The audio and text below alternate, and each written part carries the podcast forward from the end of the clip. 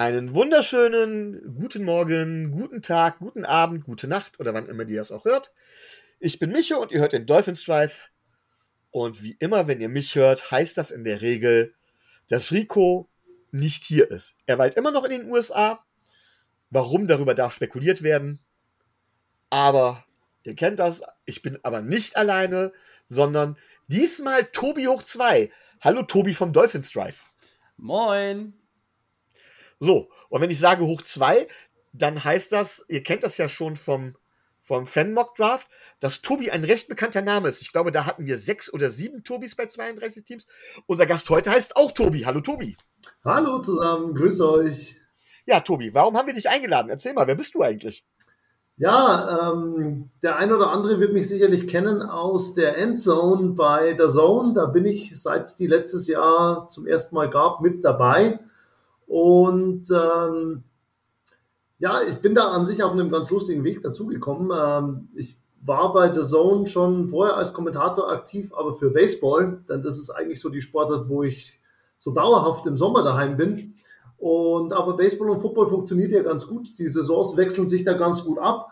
Und ähm, als die Endzone dann quasi da unter Dach und Fach war, dass es die geben wird, ähm, war klar, dass man da bei der Saison natürlich ein paar mehr Kommentatoren braucht, als wenn man zwei oder drei Einzelspiele in der Woche hat.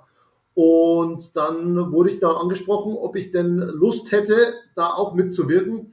Und da ich seit vielen Jahren NFL auch schon verfolge, manchmal ein bisschen mehr, manchmal ein bisschen weniger eigentlich in der Vergangenheit, ähm, aber schon irgendwie immer so mit dabei war, habe ich gesagt, gerne und habe mich da dann reingefuchst, natürlich auch ein bisschen tiefer, als ich es vorher vielleicht gemacht habe in die NFL und bin eben jetzt auch diese Saison wieder mit dabei und ähm, regelmäßig im Einsatz. Ähm, jetzt muss ich tatsächlich mal eine Off-Topic-Frage stellen. Baseball. Ich bin ja ganz ehrlich, ich habe so eine irgendwie so eine Faszination für amerikanische Sportarten. Bei Eishockey, also NHL, ist es einfach zu schnell. Ich sehe den Puck nicht. Football liebe ich, Basketball habe ich auch sehr gerne geguckt. Ich habe es mit Baseball versucht. In der Regel bin ich nach ungefähr, war perfekt, ich bin nach zehn Minuten eingeschlafen. was, ist die Faszination dahinter? Ich verstehe es tatsächlich nicht.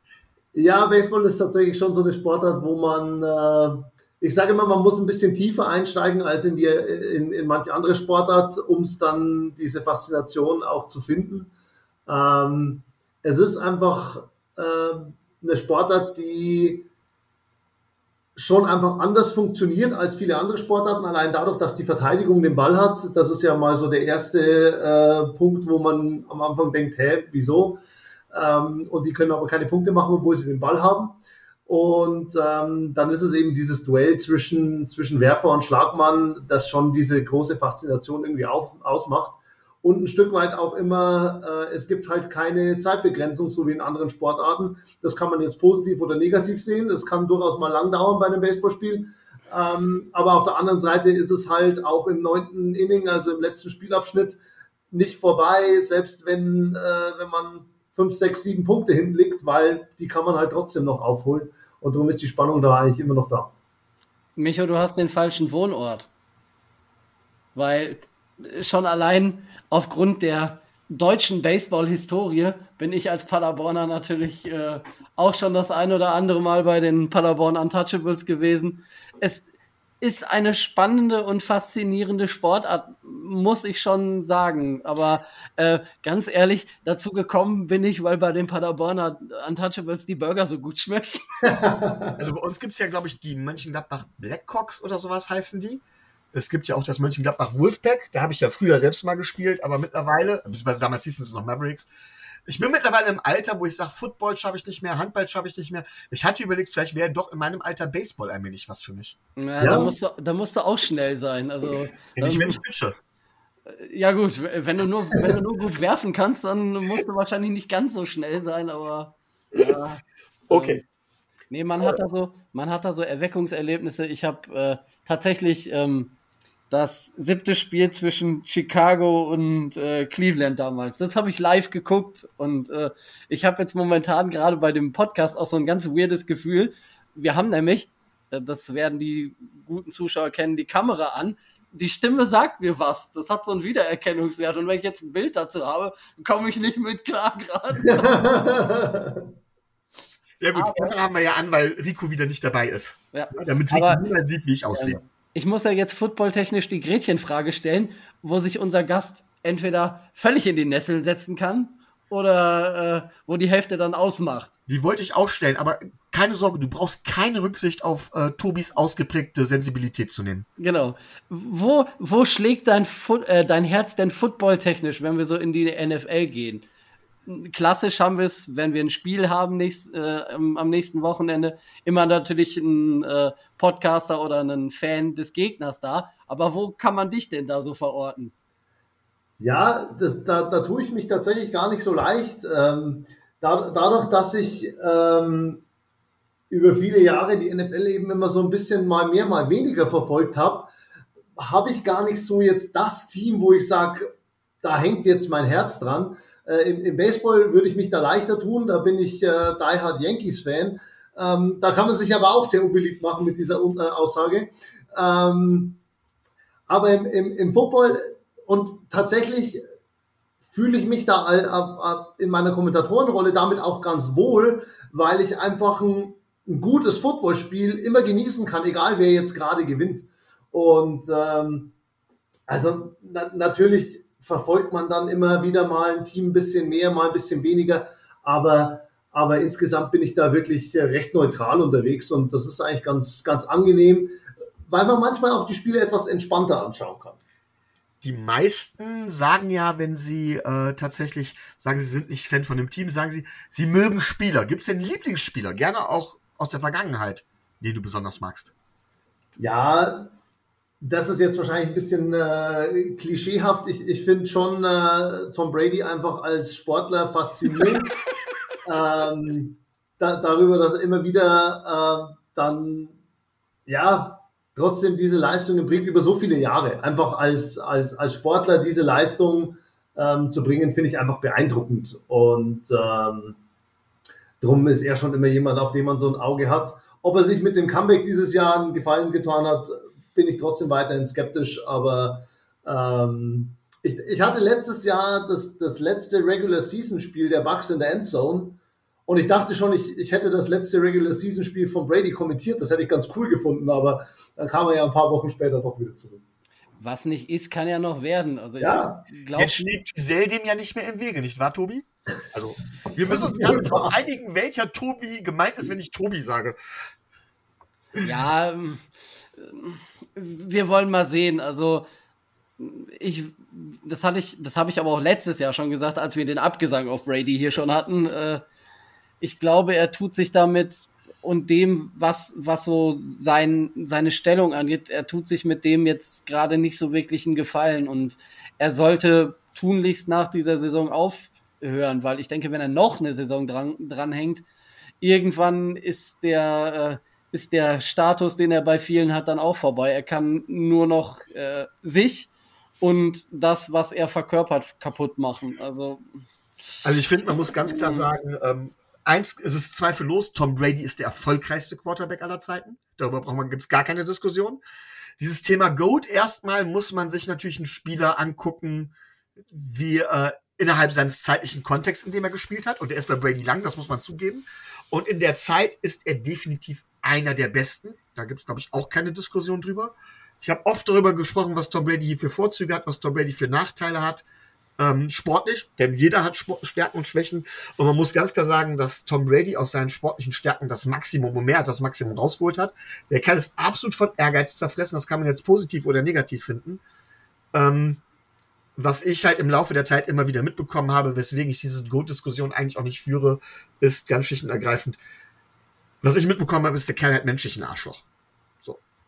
Und äh, das gehört für mich beim Goat-Sein mit dazu. Jetzt hat er den Nachteil, dass die Medien früher nicht so drauf geguckt haben wie heutzutage. Das heißt, ich glaube, auch Aaron Rodgers wird nicht gerade als äh, Good Guy in die Geschichte eingehen oder so.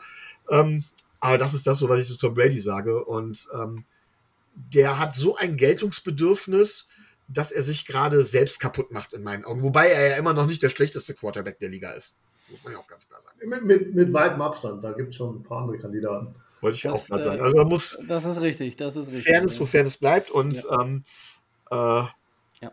Was, sagt Rico, was sagt Rico immer? Äh, äh, Greatness anerkennen, wenn man sie sieht, ne? Und das muss man dann auch schon sagen, und das ist Tom Brady nun mal, Punkt.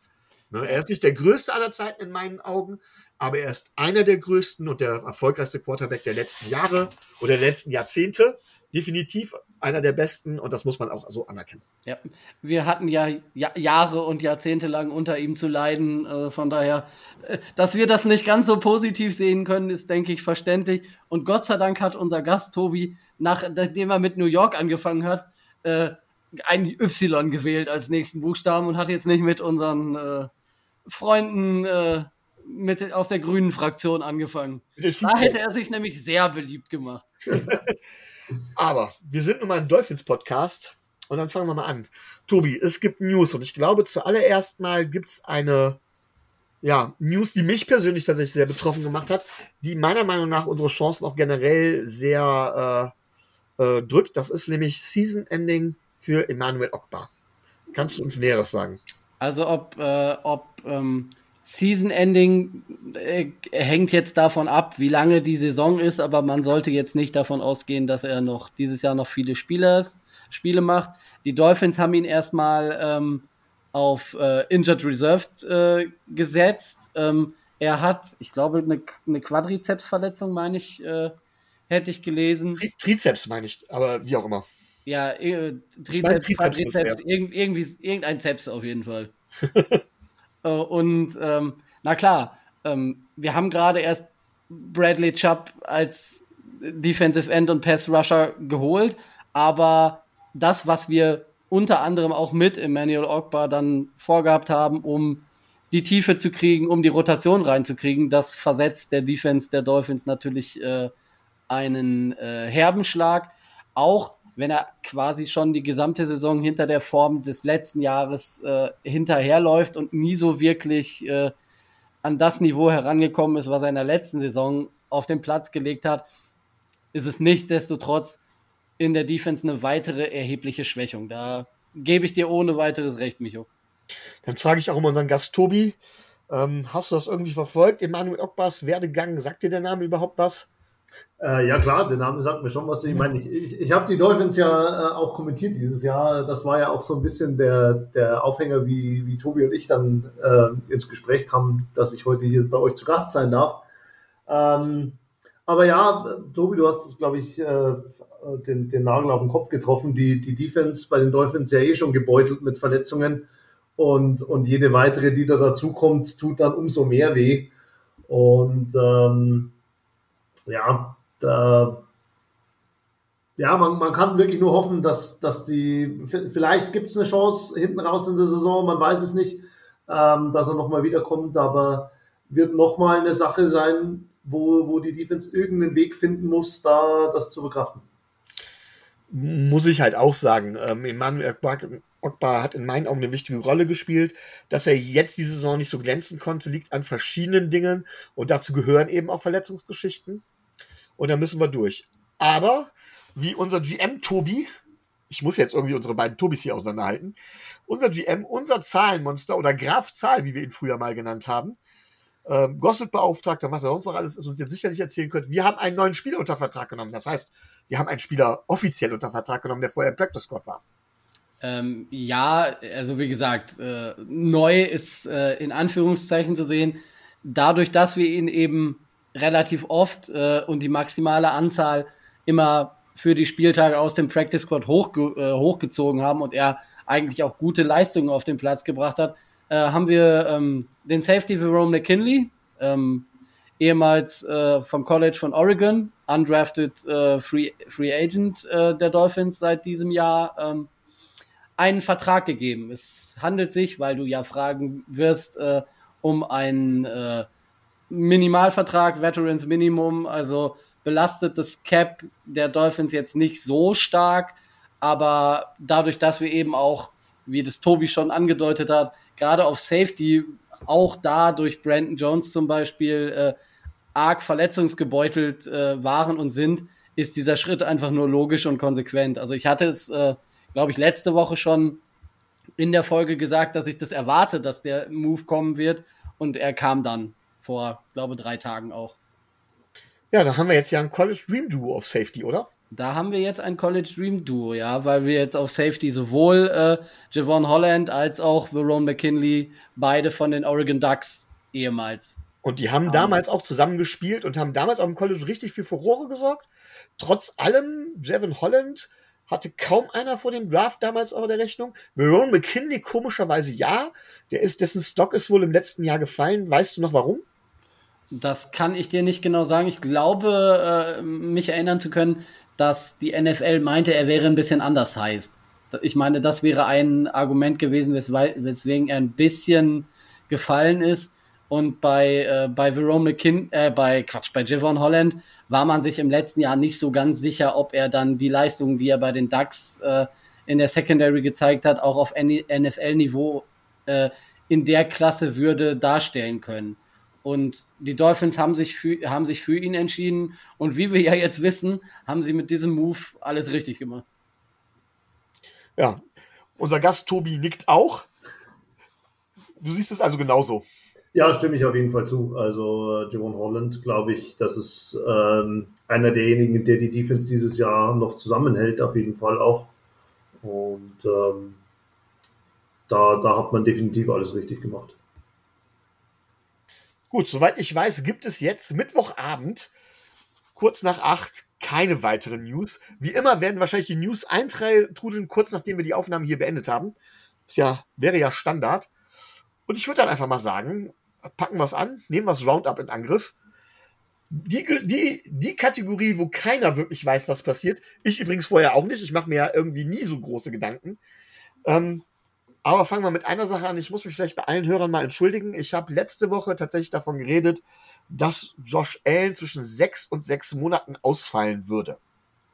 Jetzt war das nicht der Fall. Jetzt habe ich, bin ich wahrscheinlich auf eine Seite gestoßen, wo es nicht so gut erklärt war. Es ist möglich, dass er so lange ausfällt. Er hat jetzt gespielt. Nicht wirklich gut in meinen Augen. Ähm, man kann ihm vielleicht sogar ein bisschen Niederlage gegen die Vikings ankreiden wobei es nie ein Spieler alleine ist. Wie sieht's aus? Haben die Bills vielleicht ihren Quarterback jetzt verheizt? Tatsächlich? Und da fange ich mal mit unserem Gast Tobi an.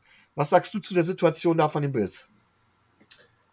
Ja, das ist schwierig, weil, äh, wie du sagst, ähm, es war so die Diskussion, wie, wie fit er ist und äh, ob, er, ob er spielt oder nicht. Und ja, die, die Bills, das ist auch so eine, so eine Geschichte, wo man irgendwie ähm, Anfang der Saison dachten alle, die, die laufen hier völlig davon und äh, irgendwie, irgendwie sind sie jetzt eben doch nicht so ganz am, am komplett davonlaufen. Und ähm, da muss man jetzt, glaube ich, sehen, wie, wie Josh Allen da, wie das jetzt weitergeht bei ihm und, und, und bei den Bills. Also ich meine, dass die AFC East, äh, glaube ich, bis Ende der Saison super knapp bleiben wird. Da, da muss man kein, kein Hellseher sein, wenn man sich im Moment die Tabelle anschaut. ähm, und da werden die, die, die nächsten Wochen werden da, glaube ich, äh, sowohl für die Dolphins als auch, als auch für die ganze AFC East ähm, ganz, ganz entscheidend werden, wenn dann eben auch nochmal die Division-Matchups dann reinkommen im Dezember. Ähm, und da, da wird man dann sehen, wo die, wo die Reise hingeht, glaube ich. So, unser Graf Zahl. Wie gesagt, Josh Allen hat nicht wirklich gut gespielt. Die Bills sind auf den dritten Platz in der Division abgerutscht. Trotz allem, wenn ich das jetzt richtig im Kopf habe, werden im Moment alle vier Teams der AFC East auf den Playoffs oder zumindest, ich glaube, die Patriots ganz nah dran. Ich bin mir nicht sicher. Sind alle drin. Sind alle vier. Schaffen wir das zum Ende der Saison?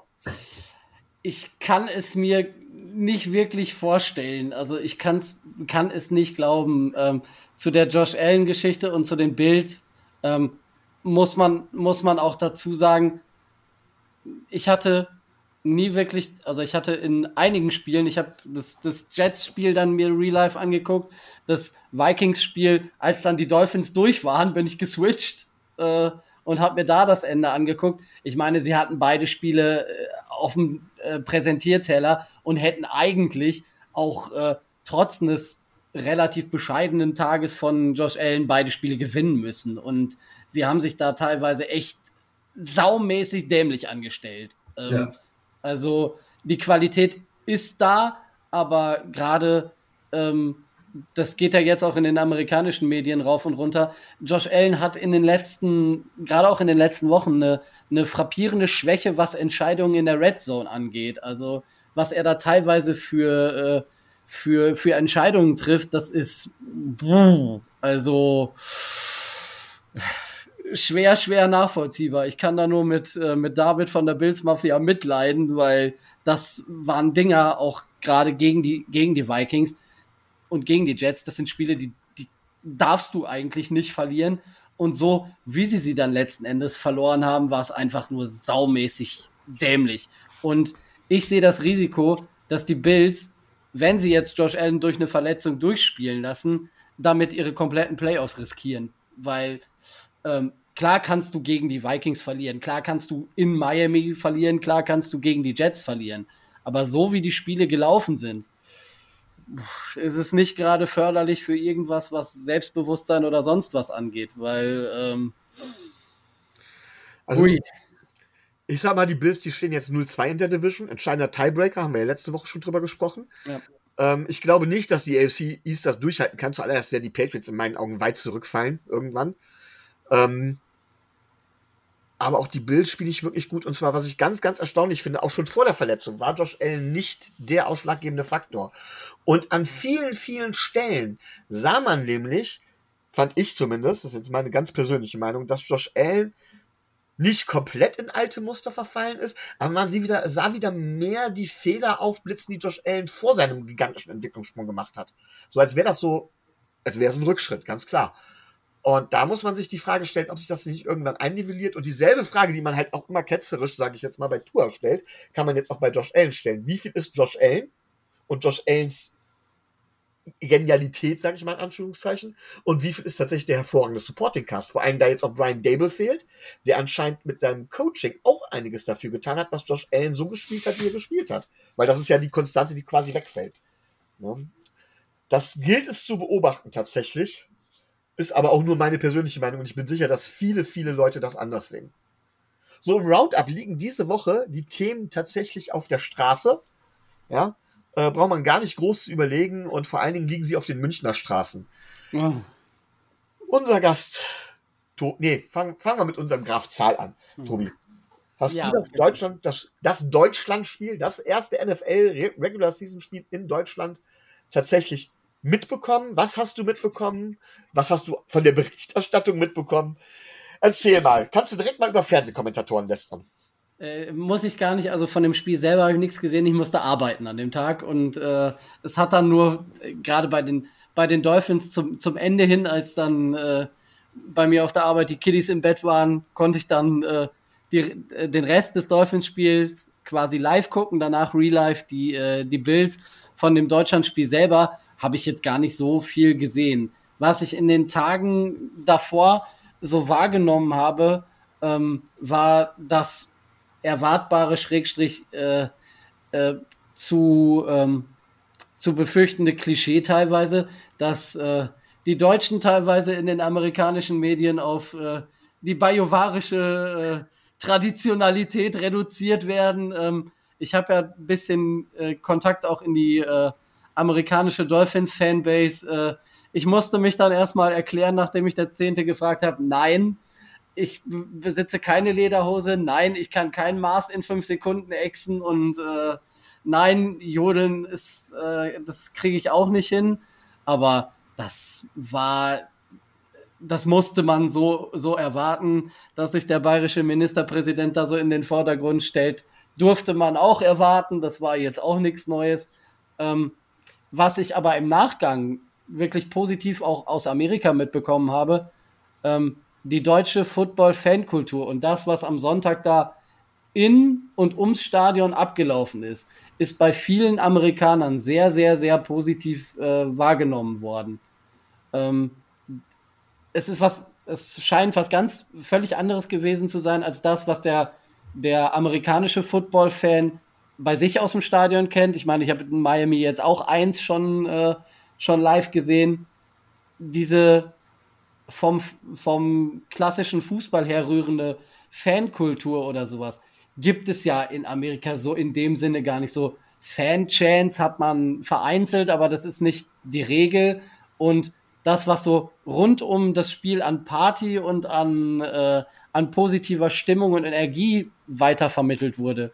Also das äh, war beeindruckend, beeindruckend auch äh, für die Amerikaner und äh, war was völlig Unbekanntes. Jetzt im Nachgang sind sie ja laut Presse am überlegen, ob sie vielleicht davon abgehen, nur ein Spiel pro Jahr in Deutschland zu machen und sind wir überlegen, ob sie vielleicht zwei machen. Äh, aber das wird man sehen und wie viel davon äh, Anfüttern der Deutschen ist, kann man, kann man auch nicht sagen, aber das hat die Amerikaner auf jeden Fall beeindruckt und das ist schon sehr gut angekommen. Ich habe es so ähnlich gesehen, ich möchte sogar noch einen Schritt weiter gehen. Ähm, wir schimpfen hier oft genug über gewisse Fernsehsendungen in den deutschen Medien. Äh, aber nichtsdestotrotz, wenn ich sehe, was dieses Spiel für einen Impact gehabt hat, über diese klassische Fernsehsendung hinaus, äh, wo das tatsächlich auch in alle gesellschaftlichen, ich meine, ich habe dazu in der Frankfurter Allgemeinen was gelesen, äh, in der Rheinischen Post, man, man liest, hat in jedem Bereich irgendwo, es war überall eine Meldung wert, und zwar auch längere Artikel, ähm, tatsächlich als ob das den Sport in Deutschland noch mal weiter vorgebracht hat. Und man kann lange darüber diskutieren, ist es sinnvoll, es ist eine amerikanische Sportart, NFL ist eine amerikanische Liga, macht es Sinn, das hier in Deutschland zu machen? Ähm, da kann man lange drüber diskutieren, mit Sicherheit. Aber grundsätzlich tut es der Sportart, glaube ich, American Football extrem gut. Und ähm, da ziehe ich den Hut ähm, vor, denn das war, glaube ich, in Deutschland oder für, die deutsche, für den deutschen Sportjournalismus so eine Art Mega-Event. Und da kommt auch unser Gast ins Spiel. Wie sieht das denn aus Journalismus-Sicht aus? Wie sah es aus? Ja, ich, ich denke, ähm, ihr habt schon, schon sehr richtig gesagt. Ich glaube, das war ein großer Erfolg für auch den, den deutschen Journalismus über die NFL in den letzten Jahren, weil ähm, dieses große Interesse, das man gesehen hat, äh, schon, schon beim Ticketverkauf, ähm, aber auch jetzt beim Spiel und rundherum, ist ja schon äh, auf, die, auf die Arbeit, die da in den letzten Jahren gemacht wurde, ähm, zumindest zu einem guten Stück äh, zurückzuführen. Und ähm, wie, wie Tobi gesagt hat, bei den Amerikanern, sowohl bei den Verantwortlichen, glaube ich, als auch bei den Spielern äh, auf dem Platz, hat diese Atmosphäre und das Ganze, was da abgegangen ist, schon Eindruck hinterlassen. Also ähm, ja, was so ein Spieler nach so einem Spiel sagt, muss man immer ein bisschen in Perspektive setzen. Aber wenn, wenn ein Tom Brady sagt, ähm, das war eine der, der besten Atmosphären in einem Stadion, die er erlebt hat in seiner Karriere, ähm, dann, dann ist das trotzdem eine Aussage. Also das, das sagt er nicht, wenn es überhaupt nicht so war.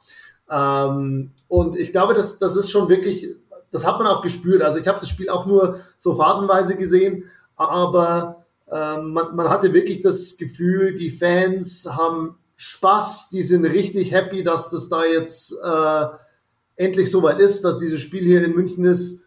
Und ähm, ja, und die haben das zelebriert. Und da ist es natürlich dann einfach auch für den deutschen Football-Fan was Besonderes, mal ins Stadion zu gehen bei einem NFL-Spiel. Das ist halt so, ähm, also der amerikanische Football-Zuschauer geht jetzt vielleicht auch nicht jede Woche ins, ins Stadion, aber der geht vielleicht zweimal in der Saison ins Stadion. Und wenn du das zehn Jahre machst, dann ist es halt trotzdem was, was nicht mehr ganz so außergewöhnlich ist. Und das spielt da, glaube ich, einfach auch mit rein. Und ich denke, dass es, äh, wie du gesagt hast, auch der, die Medienpräsenz in Deutschland, das war auch nochmal eine, eine ganz, ganz tolle Sache, glaube ich, für Football. Und ähm, ich hoffe wirklich, dass man da den Schwung einfach jetzt auch mitnehmen kann, wenn man wirklich vielleicht nächstes Jahr dann zwei Spiele sogar bekommt, äh, weil es so gut funktioniert, äh, wäre natürlich dann nochmal äh, ein i-Tüpfelchen da drauf. Aber ich glaube, man kann sich nach diesem Erfolg relativ sicher sein, ähm, dass es äh, NFL in Deutschland auch in Zukunft regelmäßig geben wird. Also die, die vier Spiele, die ja fix zugesagt sind, äh, sowieso, aber ich denke äh, eigentlich schon so mein Gefühl, wenn man so die Pressestimmen und sowas ge gehört und gelesen hat, dass es ein bisschen darüber hinausgehen wird sogar. Ja, und dann möchte ich jetzt gern mal unseren Gast äh, tatsächlich auf den Grill setzen, wie wir das gerne nennen, und ihm eine Frage stellen, nämlich warum ist Tyler Heinecke seit ja, der Nacht von Montag auf Dienstag ein Held in Miami.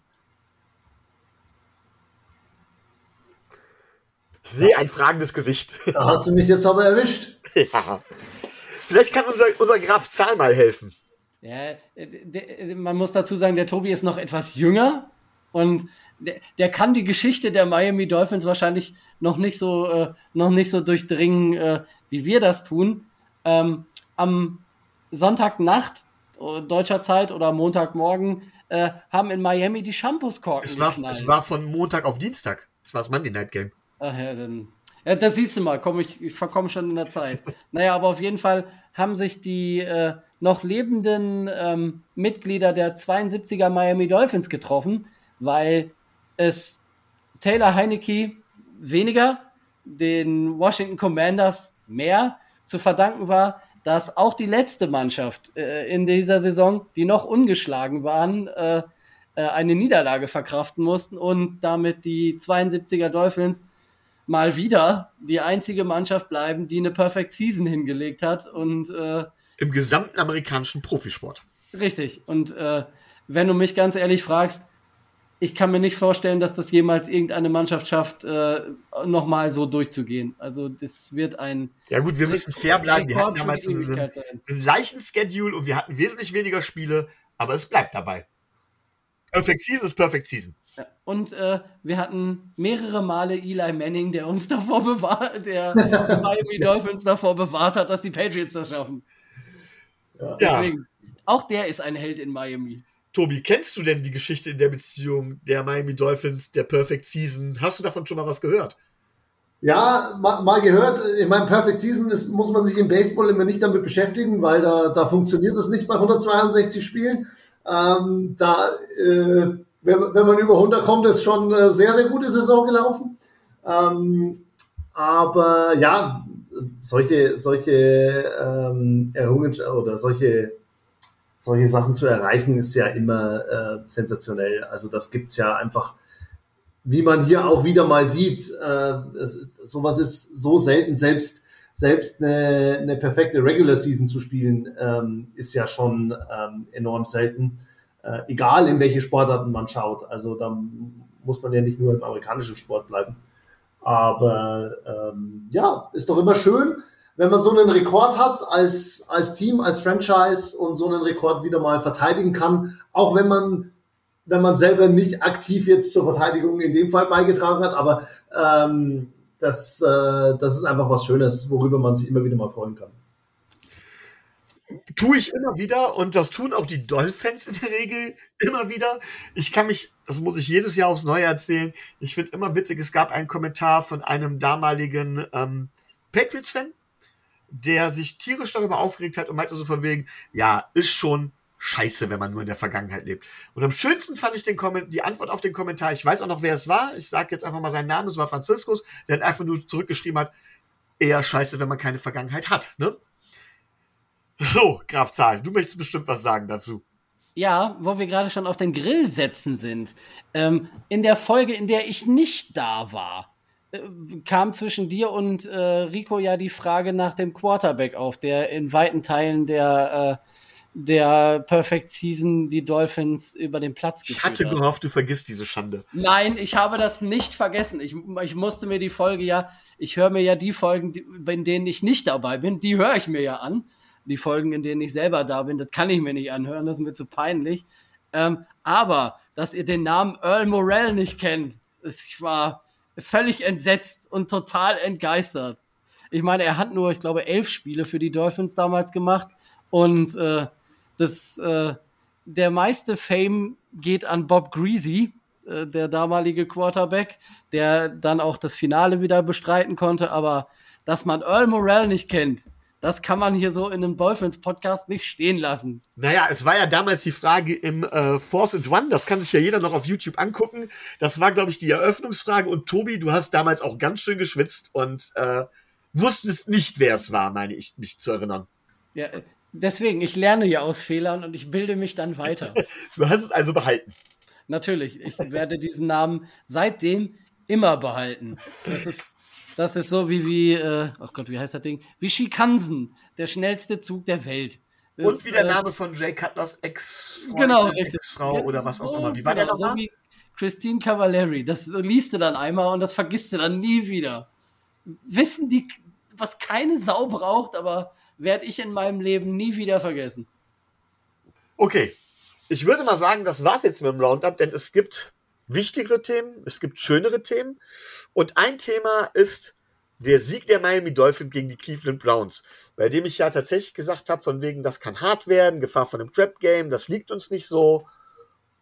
Und ich habe, ja, Tobi, habe ich daneben gelegen? Leicht. was hast also, du denn, was, was ist dir denn da vom Spiel in Erinnerung geblieben? Ähm, was, möchtest, halt, was sind deine Takeaways? Sagen wir es mal so. Oh, meine Takeaways. Also erstmal, das habe ich im Vorbericht schon gesagt, habe ich mich am Montag, als ich dann aus, aus der Arbeit kam, gefragt, war das das beste Spiel der Miami Dolphins in den letzten fünf Jahren oder welches Spiel kommt dem nahe? Weil es auf allen Seiten des Balls, in allen Mannschaftsteilen, eine so gute Leistung war, ähm, dass, dass ich mich wirklich schwer tue, ein Spiel zu erinnern, welches ähnlich so perfekt lief und von Anfang bis zum Ende man nicht wirklich den Eindruck hatte, dass, äh, dass man da Gefahr laufen würde, das nicht zu gewinnen. Es hat zwar mit Punkten von, äh, von Cleveland angefangen und äh, äh das, der erste Drive der Browns war relativ gut, aber wenn man so das ganze Spiel betrachtet, sind alle Keys to Win, die wir uns vorher ausgemalt haben und alle ähm, Key Matchups, die, äh, die man vor dem Spiel so hatte, eigentlich äh, nach Miami gegangen. Und wenn man jetzt unbedingt was Negatives suchen möchte, landet man leider automatisch bei dem, was wir in den letzten Wochen immer mal wieder äh, angesprochen hatten. Äh, unser Kicker hat zwei Extrapunkte verschossen. Und äh, da muss man sich dann natürlich jetzt so langsam auch gerade bei seiner Salary die Frage stellen, wie lange ist die, die Zukunft von Jason Sanders noch in, in Miami, wenn das so weitergeht? Also der hat in dieser Saison einige Struggles drin und äh, das ist das einzig Negative. Ähm, plus natürlich, das zweite, ähm, der Key, den ich in den letzten Wochen immer mal wieder hatte, äh, Tua hat das Spiel zwar gestartet, aber Tua hat das Spiel nicht beendet. Das, äh, dieser Schlüssel ist leider nicht aufgegangen. Aber auch da muss ich sagen, da habe ich mich schon während des Spiels gefragt, weil nachvollziehbarerweise bei, ich glaube, 39 zu 17 äh, haben sie dann den letzten Drive äh, Tua runtergenommen, um ihn zu schonen. Aber dass man sieben Minuten vor Ende eines Spiels den Starting Quarterback und quasi fast die äh, gesamte First String Offense runternehmen kann, also ich kann mich an kein Spiel der Dolphins in der letzten Vergangenheit erinnern, in dem das mal möglich war. Und das da, da war doch da war doch ein Statistikfreund wieder hier unterwegs äh, bei diesem Wechsel, weil die wollten Tuas 135er Rating protecten, damit er hier die Serie am Laufen halten kann. Und da haben sie gedacht, ach, komm, Junge, hast du genug gearbeitet heute, hast dir noch ein paar Minuten Pause verdient. Ja, äh, apropos Pause, ähm, der bestbezahlte Arbeitslose der Welt äh, hat, dieses, hat dieses Spiel auch gesehen. Thomas Morstead, unser Panther. Nicht einen einzigen Punt. Ähm, ein offensiver Drive der Dolphins im gesamten Spiel äh, wurde durch Turnover und Downs beendet. Thomas Morstead hat nicht einen einzigen Punt äh, machen müssen. Das Einzige, was er gemacht hat, ist äh, Bälle festhalten als Holder. Aber ansonsten, es gibt da so ein lustiges Bild aus dem Stadion. Da sieht das so aus, als ob er vielleicht sogar kurz eingenickt wäre, aber er hatte einen gechillten Tag. Sagen wir es mal so. Also. Ja, das, das ist so, als, äh, als Panther kann das so und so gehen. Ne? Dann hast du plötzlich so ein Spiel, wo du in einer Tour hier am Arbeiten bist und dann hast du mal so ein Spiel. Ich, er wird sich sicher nicht beschwert haben. Ne? nee, er hat sich so aus Spaß dann hinterher bei Twitter ein bisschen darüber beklagt. Nein, ich habe nicht geschlafen, ich war immer da war alles, alles super. Äh, zur Statistik, ich meine, ich hätte gelesen, äh, das letzte Mal vor zwölf Jahren, das äh, kann auch 13 gewesen sein, dass Miami äh, mal ein Spiel ohne Punt beendet hat. Und das sagte eigentlich schon alles darüber aus, was man über dieses Spiel offensiv wissen muss. Tua wieder mit äh, einer überragenden Leistung. Also äh, da, da müsste man jetzt suchen nach den ein, zwei Pässen, wo er vielleicht nicht so akkurat war, aber ansonsten wieder eine ne, ne super Leistung. Wir haben ein Laufspiel, ähm, was äh, Jeff Wilson, der jetzt das zweite Spiel bei den, bei den Dolphins ist, was der teilweise da für Runs hingelegt hat, das war Wahnsinn. Die O-Line hat sowohl den Druck der Browns weitestgehend abgehalten, als auch äh, teilweise scheunentorgroße Löcher fürs Running Game geblockt. Das sah auch richtig klasse aus. Ähm, man weiß gar nicht, wo man da in seinen Lobarien äh, noch alles weitermachen muss. Der Touchdown-Pass von Tua auf äh, Trent Sherfield äh, hinten links, hinten links in die Ecke der Endzone, super platziert. Sherfield super, äh, super noch die, die Füße reingebracht. Auch so einer der, der Spieler, die so ein bisschen unter dem Radar äh, laufen, wo man am Anfang der Saison nicht wusste, schaffen die überhaupt das Roster, aber ähm, der hat auch seine Rolle in der Offense gefunden und äh, das, was Mike McDaniel da ähm, uns an offensiver Identität gegeben hat, was wir ja vor der Saison auch gesucht haben und weswegen wir ihn dann wirklich verpflichtet haben. Also es war auf jeden Fall äh, beeindruckend. Das muss ich, muss ich schon sagen. In allen Bereichen, auf allen Ebenen. Tua hat die Bälle gut verteilt auf verschiedene Receiver. Gesicki wurde eingebunden als Tight End. Das Running Game hat funktioniert. Also ich wüsste nicht, was ich, äh, was ich offensiv groß kritisieren sollte. Ja, jetzt hast du ja schon eine ganze Menge gesagt. Unser Gast hat uns schon gesagt, er hat gar nicht unbedingt äh, viel von dem Spiel mitbekommen, aber ein bisschen was schon.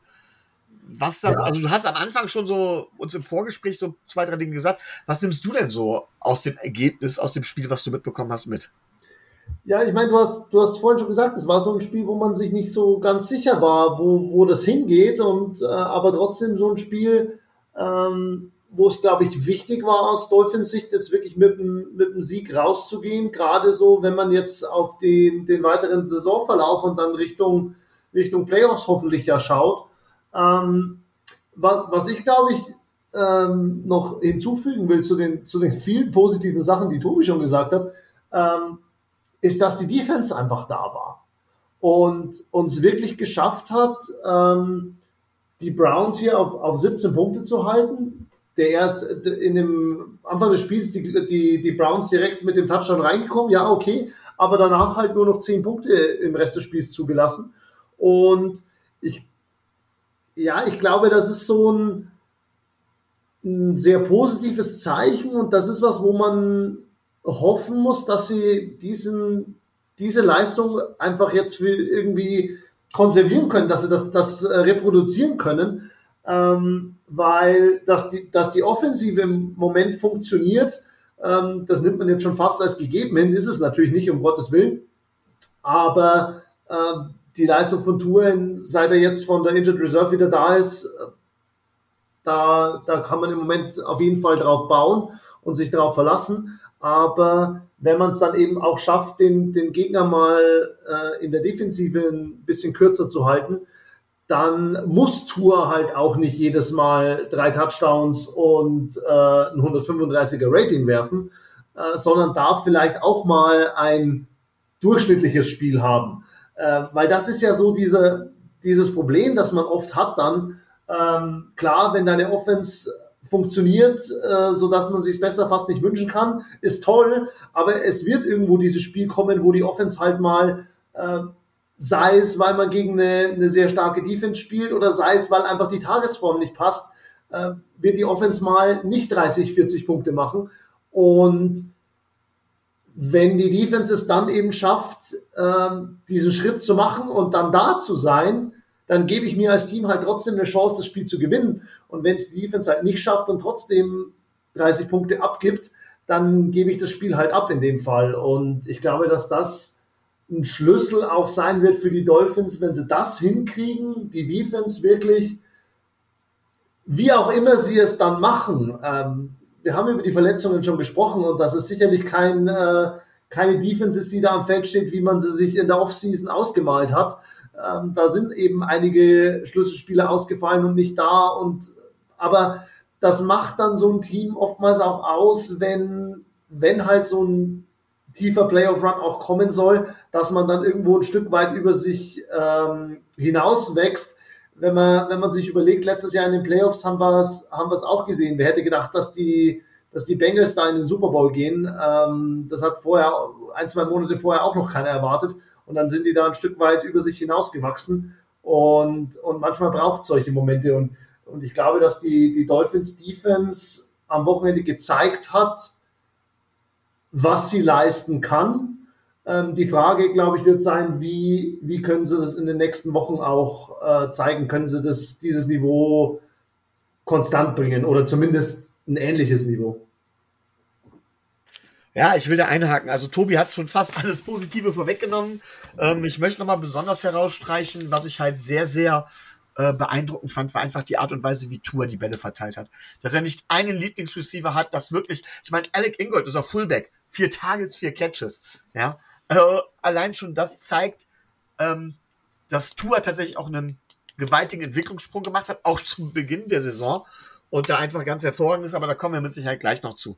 Ähm, ich kann das eigentlich nur unterstreichen, möchte allerdings das sagen, was Rico uns auch direkt nach dem Spiel, er war immer live im Stadion, mit auf den Weg gegeben hat. Er hat gesagt, ja, wenn man kritisieren will, dann kann man immer noch kritisieren, dass die Defense nicht genug Druck auf den Quarterback letztendlich gemacht hat. Und wenn man denkt, dass es nur Jacoby Brissett war, in Anführungszeichen, der meiner Meinung nach immer noch einer der besten Backups der Liga ist, aber trotzdem nur Jacoby Brissett und er sagte gegen einen Deshaun Watson, der vielleicht in Form wäre, wäre das, hätte das ganz, ganz anders ausgehen können. Das muss man tatsächlich sagen. Das Spiel fing an mit dem Touchdown von den, von den Browns und ich habe gedacht, ja, alles klar. Genau das, was ich erwartet habe. Wir werden über den Boden gelaufen und äh, dann wird ein Highscoring-Spiel und wieder müssen wir punkten, punkten, punkten. Aber die Defense hat sich danach gefangen. Also von daher äh, bin ich sehr zufrieden, mit diesem Sieg in die Bye Week gehen zu können. Ja. Und äh, ja, tatsächlich jetzt erstmal Verletzungen auskurieren zu können, uns auf den nächsten Gegner vorbereiten zu können oder so vielleicht sogar schon auf den übernächsten Gegner. Je nachdem, wobei man nie ein Team unterschätzen sollte.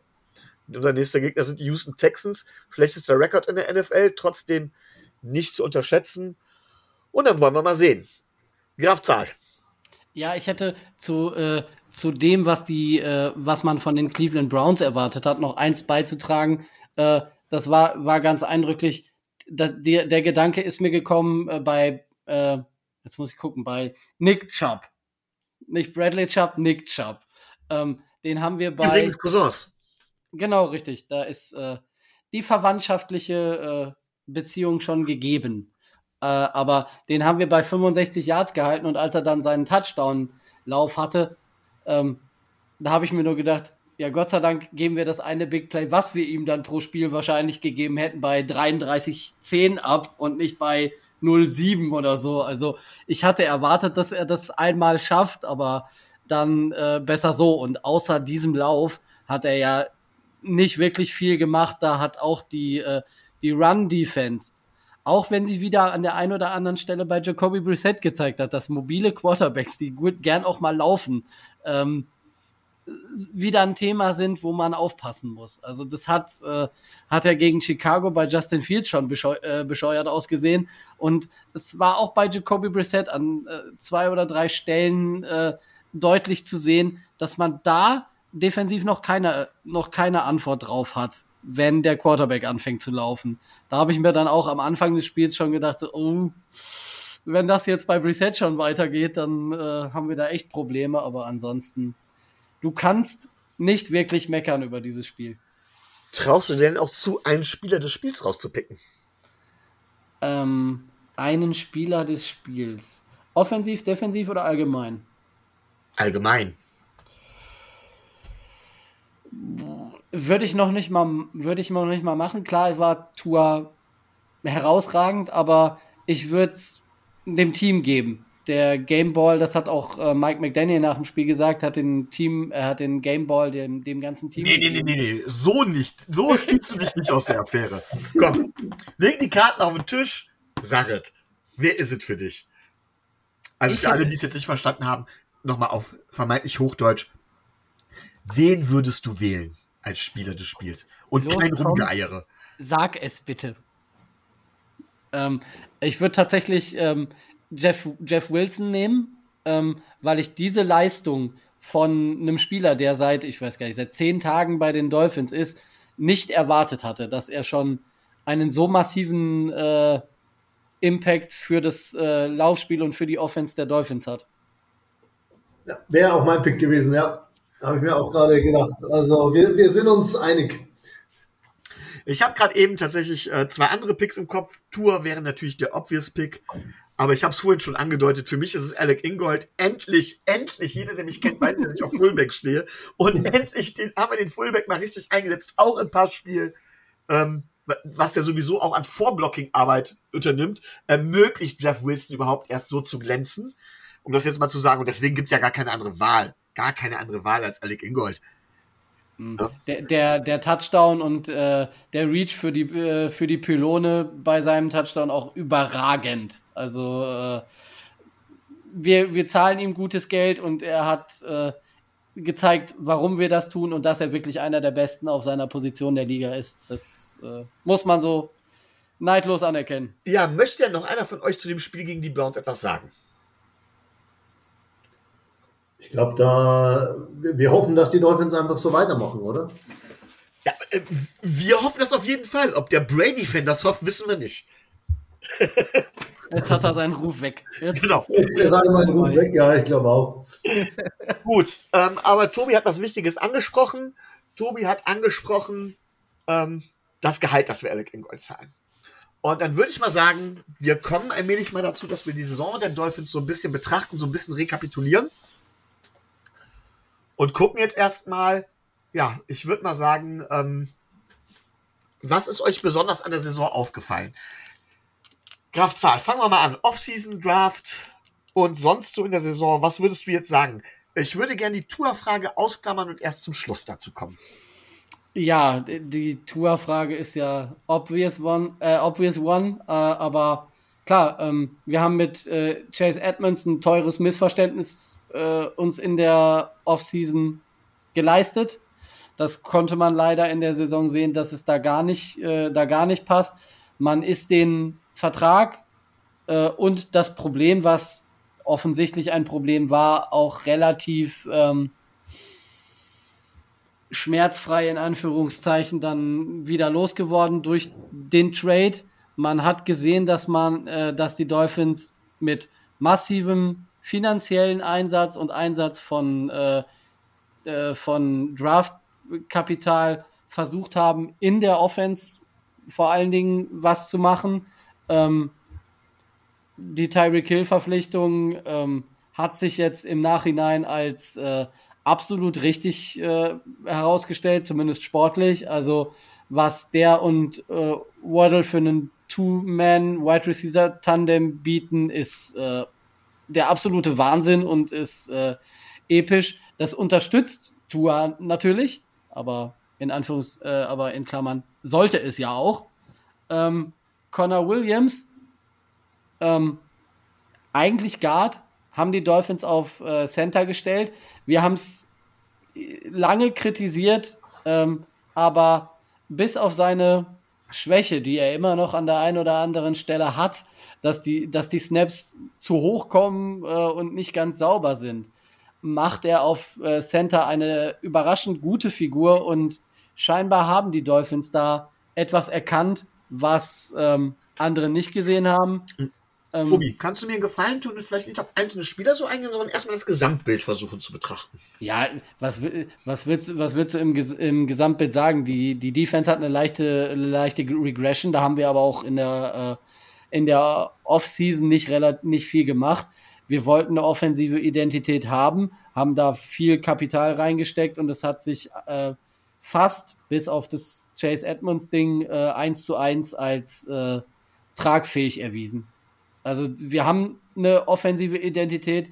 Wir gehören wahrscheinlich zu den Top 5 Offenses der gesamten Liga und äh, das ist kein Vergleich zu dem, was wir unter äh, Brian Flores offensiv auf den Platz gebracht haben. Da kann man nur begeistert sein. Also ich bin, die, die, die Offseason stand ja tatsächlich ähm, ja, unter dem großen äh, unter dem großen, ja, wir haben halt viel investiert. Wir waren auch, wir waren, wir waren Big Spender, eigentlich, kann man sagen. Und äh, für mich ist das ganz klar gewesen, es ging um zwei Dinge. Einmal Tour zu evaluieren in den bestmöglichen Umständen und zum anderen auch ganz klar zu sagen, wenn Tour das denn auf jeden Fall ist und selbst wenn Tour es nicht ist, weit oben vorzustoßen. Und das muss, glaube ich, auch die Zielsetzung gewesen sein. Du, Micho? Ja. Du wolltest Tour doch ausklammern. Ja, ja.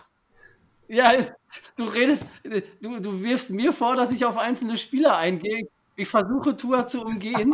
Und das Erste, was du machst, ist, ja, wir wollten das mit Tour machen, wir wollten ja, das es mit geht nicht, machen. Es, es, geht um eine Tour-Evaluation. Es geht nicht darum, dass wir jetzt Tour evaluieren. Ja, so. sag, sag, sag, doch, sag doch einfach, ich sollte das ausklammern, damit du die Rosinen hast. Nein, darum geht's gar nicht. Ja, ja, ja, ich verstehe das schon. Hier gibt's wieder. Oh, du verstehst den Spannungsbogen nicht, den ich aufbaue. Denn du hast mich jetzt unterbrochen, denn meine Frage wäre jetzt gewesen, wie sah es denn von außen aus mit der Zielsetzung der Miami Dolphins an unseren Gast? Ja, ähm, ich, de ich denke, ihr habt schon viele der, der großen Punkte gerade gesagt. Ähm, in der Defense hatte man, glaube ich, schon gehofft, dass sie ein bisschen mehr an die Leistung von letzten Jahr anknüpfen können, indem man ja eigentlich den Core da schon ähm, behalten hat äh, und, und der da in der zweiten Hälfte letztes Jahr schon ganz gute Leistungen gesehen hat. Das hat, ist nicht so aufgegangen, wie man sich gehofft hat. Und ähm, klar, Verletzungen steckt man nicht drin, aber äh, mit, mit Verletzungen in der Defense hatte man eigentlich letztes Jahr ja auch schon so seine Erfahrungen gemacht, hätte man vielleicht den, den ein oder anderen ähm, Spieler mehr als, als Backup irgendwie äh, in der Hinterhand haben können. Aber da ist man nachher immer schlauer. Also das, das redet sich natürlich im Nachhinein dann auch leicht. Ähm, von dem her, da, da muss man einfach das Beste draus machen äh, aus der Situation, in der man jetzt drin ist. Ähm, die, Entschuldigung, dass die, dass die Offensive funktioniert ähm, mit, äh, mit Tyreek und, und Waddle ist, glaube ich, offensichtlich. Das ist ein Wahnsinnsduo, das die Dolphins da jetzt haben. Und ähm, Tour funktioniert mit den beiden. Und ähm, das ist, glaube ich, ein, ein, sehr, sehr großes und äh, wichtiges Zeichen, dass man es geschafft hat. Und ich glaube, auch jetzt an der Trade Deadline äh, hat man schon nochmal gezeigt, dass man der Meinung ist, dass man jetzt vorne mitspielen kann und will. Ähm, wenn ich es jetzt äh, richtig ähm, im Kopf habe, war das der, der letzte First-Round-Pick, den man dann mit Edmonds weggetradet hat für nächstes Jahr. Also das ist schon so auch das Zeichen, ähm, glaube ich, ganz klares Zeichen. Man plant weiter mit Tour. Ich glaube, alles andere wäre in der, in der, mit der Leistung, die er im Moment bringt, auch ähm, fragwürdig. Ähm, und ähm, man will da jetzt in dieser, dieser Saison auch wirklich ähm, ja, man ist da jetzt Vollgas auch drinnen und ähm, man, man muss, glaube ich, dann schon auch sehen, wie lang dieses Fenster denn dann bleibt, weil äh, wenn man sich die Verträge anschaut, da kommen in den nächsten Jahren dann doch einige auslaufende Verträge auf die Dolphins zu, wo man dann Entscheidungen treffen wird müssen, wen man da alles weiterhin unter Vertrag halten kann und wo man dann vielleicht trotzdem äh, Abstriche machen muss. Und äh, ich glaube, sie haben ganz klar gezeigt, jetzt auch an der, an der Trade Deadline eben nochmal, dass sie das Fenster, das sie jetzt haben, auf jeden Fall nutzen wollen. Und ähm, wie weit es dann geht, wird man sehen. Ähm, ich glaube, dass der, der Schlüssel wirklich sein wird, wenn man sich die Saison jetzt bisher auch anschaut, und wir haben ja auch schon jetzt drüber gesprochen, ähm, zu welchem Level kann diese Defense sich äh, noch steigern oder wo können sie sich stabilisieren? Ähm, weil gerade wenn es in die Playoffs geht, sieht man es dann äh, ja in der Regel trotzdem, dass wenn die Defense nicht funktioniert, dann wird es einfach sehr, sehr schwer. Aber ich habe es vorhin gesagt, wenn sie an die Leistung anknüpfen können, die sie jetzt gegen Cleveland gezeigt haben, wer weiß, dann, dann ist ganz, ganz viel möglich. Und, äh, gut, wenn, wenn Tour die, die Offense im, im, im Super Bowl zu 50 Punkten führt, dann braucht die Defense wahrscheinlich auch nicht viel machen.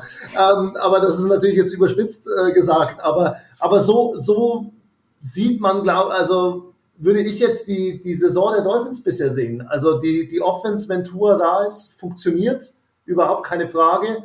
Und sie funktioniert, weil Tour gut spielt, aber sie funktioniert auch, weil ähm, die Offense als Paket einfach extrem gut funktioniert.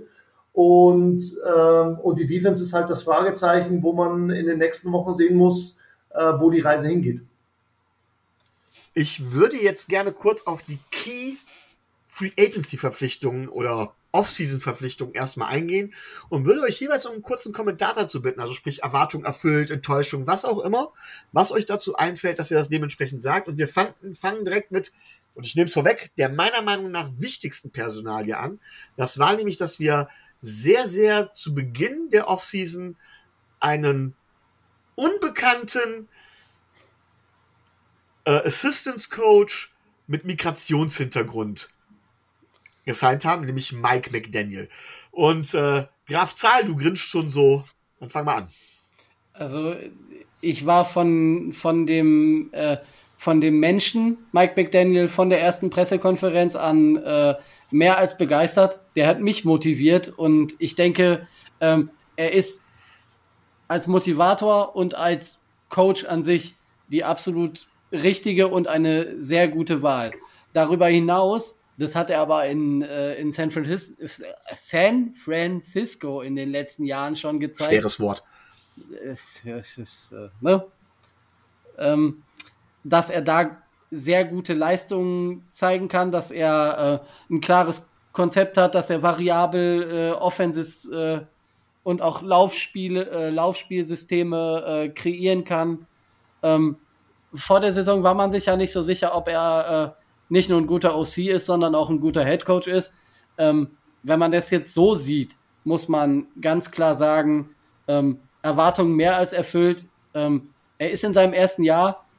Man muss sich nur den Dolphins Record und die Spiele angucken. Also ich bin von dem, von dem Coach Mike McDaniel und vom Mensch Mike McDaniel, was man so mitkriegt von ihm, was, was so nach außen transportiert wird, mehr als begeistert. Also Wahnsinn. Frage geht auch an unseren Gast Tobi mit einer kleinen Erweiterung. Äh, ist Mike McDaniels ein Kandidat für den Coach of the Year? Ohne S. Äh, Habe ich wieder S ah, Das ist. Äh, es das rutscht ist das einem mit so raus. McDaniels. Ja, Ja, ja. es rutscht einem raus. Mike McDaniel, ist der. Erstmal, was, was hältst du von außen von ihm? Und ist er eventuell sogar Coach of the Year? Oder verrennen wir uns hier gerade im Fanboy-Tum? Ähm, ja, ich glaube, der, der Schlüssel ist, dass er System spielt, das eben auch für seinen Quarterback und seine Offense funktioniert. Ich glaube, das ist, ein, ist eine, eine Fähigkeit eines Coaches, die oft ähm, ja gar nicht, gar nicht so gesehen wird, dass man mit den Spielern, die man hat, halt auch ein System findet, das dann funktioniert. Weil wenn man dann wenn man stur irgendwie sein System äh, durchbringen will, das aber nicht zum Team passt, ja, dann wird man nicht erfolgreich spielen. Das, das, das ist äh, relativ klar. Ähm, und was er jetzt in dieser Saison äh, mit, den, mit den Dolphins aufs Feld bringt, äh, da gehört äh, höchster Respekt. Und ähm, natürlich ist es eine Offense, die entsprechende Spieler hat, dass man das auch hinbekommen kann. Aber, aber trotzdem hat es geschafft, ich habe es vorhin gesagt, dieses Offensivpaket, das da auf dem Feld steht bei den Dolphins, ähm, da hat Mike McDaniel einen sehr, sehr großen Anteil daran, meiner Meinung nach. Und ähm, dementsprechend ähm, hat man da alles richtig gemacht und einen, einen Headcoach gefunden, der zum Team passt und der mit dem Team funktioniert. Und das weiß man manchmal im Vorfeld nicht so hundertprozentig, ob das funktioniert oder nicht. Manchmal äh, ja, liegt man da auch daneben als, als Front Office, wenn man solche Entscheidungen treffen muss. Aber in dem Fall die Dolphins alles richtig gemacht. Ähm, Blick Richtung Coach of the Year, da, da wiederhole ich mich, glaube ich, äh, das wird stark von den nächsten paar Wochen abhängen. Ähm, wenn er es wenn da jetzt schafft, wirklich in, in diesen Division-Duellen sein Team so einzustellen, dass man da eben die, diese wichtigen Siege und diese wichtigen Spiele, wo dann, wo es dann eben auch darauf ankommt, dass alle zu 100 Prozent da sind, dass alle ähm, genau da topfit sind und ihre, ihre Leistung bringen können. Wenn er das hinbekommt äh, und, und diese Serie, die sie jetzt hier mit vier Siegen in Folgen äh, am Laufen haben, wenn sie das noch eine Weile fortführen können und äh, dann natürlich auch der Blick äh, ganz klar Richtung Playoffs geht und man das, äh, das festigt, dann ist es auf jeden Fall ein Name, den man mit auf der Rechnung haben muss. Ich meine, diese Individual Awards, äh, sowohl bei den Spielern als auch bei den, bei den Coaches, ähm, da passieren ja öfter mal auch Sachen, mit denen man nicht so wirklich rechnet. Und, und gerade bei den Coaches ist es ja oftmals auch ganz, ganz schwierig, ähm, das von außen zu beurteilen. Ähm, wie viel Anteil hat da ein Head Coach, wie viel Anteil hat da ein Coordinator? Ähm, gerade, gerade mit der Vielzahl an Coaches, die man in, in NFL-Teams hat, ähm, ist das von außen ja immer auch so, äh, ja, ähm, weiß man immer nicht so hundertprozentig. Aber ich glaube, Mike McDaniel ist definitiv ein Name, den man da im Moment mit auf dem Zettel haben muss. Also nicht umsonst stehen sie da vorne in der Division und mit 7-3 sehr, sehr gut da. Du darfst direkt weitermachen, denn einer der nächsten Moves war, dass wir unseren Tight End Mike Gesicki tatsächlich mit Hilfe des Franchise-Tags gehalten haben. War das ein guter Move deiner Meinung nach? Ja, das ist so, was man, was man bisher so, also ich glaube, overall ist es, war es ein guter Move. Ähm, ich glaube, die, die ersten Wochen der Saison haben sich allerdings viele gefragt, ob es der richtige Move war. Ich glaube, dass er jetzt in den letzten Wochen wieder ein bisschen mehr dann in den Rhythmus gekommen ist, den man sich erhofft hat. Ähm, ich glaube insgesamt äh, ein guter Move, gerade äh, wenn man dann sagt, ähm, ja, Franchise Tag ein bisschen, bisschen günstiger bekommen, als wenn man ihn äh, vielleicht, wenn man jemand anderes geholt hätte. Ähm, von dem her glaube ich insgesamt kann man da schon zufrieden sein. Er ist, er ist ein sehr, sehr guter Tight End und ich glaube, dass er den, den Dolphins in der Offense auch einfach noch mal ein bisschen Versatilität bringt und die tut ihnen auf jeden Fall gut. Ja gut, meine Meinung ist ja bekannt. Ich halte äh, Mike Gesicki ja nicht für einen Tight End, sondern tatsächlich eigentlich eher für einen Receiver. Und das ist das Problem. Äh, man kann ihn halten. Er zeigt, dass er seinen Wert hat als Big Slot Waffe, aber nicht zu dem Preis. Grafzahl. Deine Meinung? Naja, es ist schon relativ teuer und man hatte, man musste die Befürchtung haben am Anfang der Saison, dass er in die äh, in das System oder in, in dieses offensive Paket, was Tobi gesagt hat, äh, der Dolphins und von McDaniel nicht so richtig reinpasst, aber auch da sehe ich die Adaption. Also er findet so langsam seinen Platz in dieser Rolle und wenn wir es schaffen, ähm, dass er diese Rolle, das ist neben Waddle und äh, neben Hill natürlich schwierig, äh, dann äh, weiter als dieser in erster Linie Receiving Tight End als dritte Option da ist und als dritte Option verfügbar ist, dann denke ich schon, dass, ähm, dass es eine sehr, ein sehr guter Move war. Wenn das so ist, bis jetzt war er gut. Mach direkt mal weiter mit Taron Armstead, dem wir fünf Jahresvertrag gegeben haben.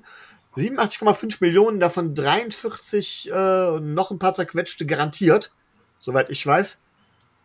Wie wichtig ist das? Wie wichtig war das? Wie gut ist der Vertrag jetzt so nach den paar Spielen? Ähm, man kann den Wert von Taron Armstead nicht alleine auf die, äh, auf die sportliche Leistung oder auf die Salary äh, reduzieren.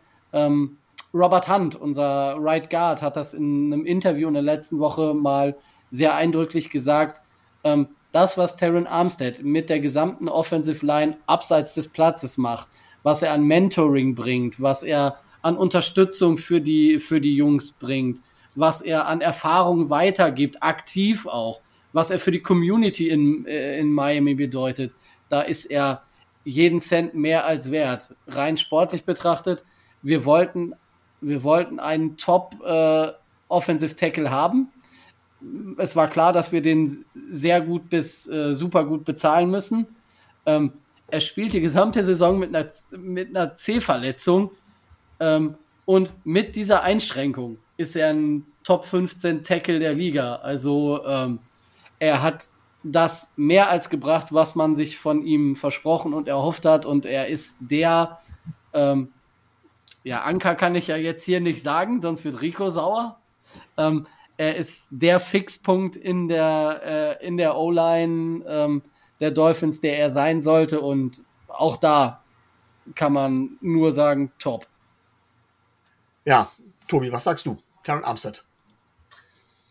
Ich glaube, diese, da, da sind wir wieder bei so einem Faktor, den man von außen oftmals gar nicht so, so sehen kann, sofern es das Team nicht nach außen trägt. Ähm, wie wichtig es ist, auch solche, ja, so einen, so einen Good Guy, der so für gute Laune auch im Team äh, sorgt. Also das muss nicht, das muss nicht der, der Team-Clown sein, aber jemand, der halt auch, wenn man mal eine, eine schwierige Phase durchmacht, äh, wenn dann dein Starting Quarterback verletzt ist und du ein paar Wochen ähm, halt dann nicht so spielst, wie du es dir vorgestellt hast, ähm, der dann das Team einfach irgendwie zusammenhält und dann mal an der, äh, an der Sideline oder, oder im Lockerroom mal sagt, hey Leute, ähm, wir, wir sind hier, um, um Football zu spielen miteinander, weil wir, äh, weil wir Bock drauf haben. Und ähm, diese Fähigkeit,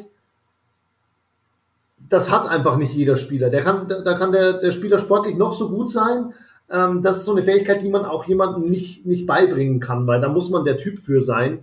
Und, ähm, und so jemanden braucht man aber. Man braucht aber auch nicht zu viele von diesen Typen, weil dann funktioniert es auch wieder nicht mehr, wenn, wenn jeder nur noch hier gute Laune verbreitet. Manchmal braucht man dann irgendjemanden auch mal, der mal eine Ansage macht und sagt, hey Leute, aber gute Laune hin oder her, gut spielen wäre auch mal angebracht. Ähm, also von dem her, äh, ich glaube, von der sportlichen Leistung, ähm, das ist das, was man sich von ihm erwartet hat.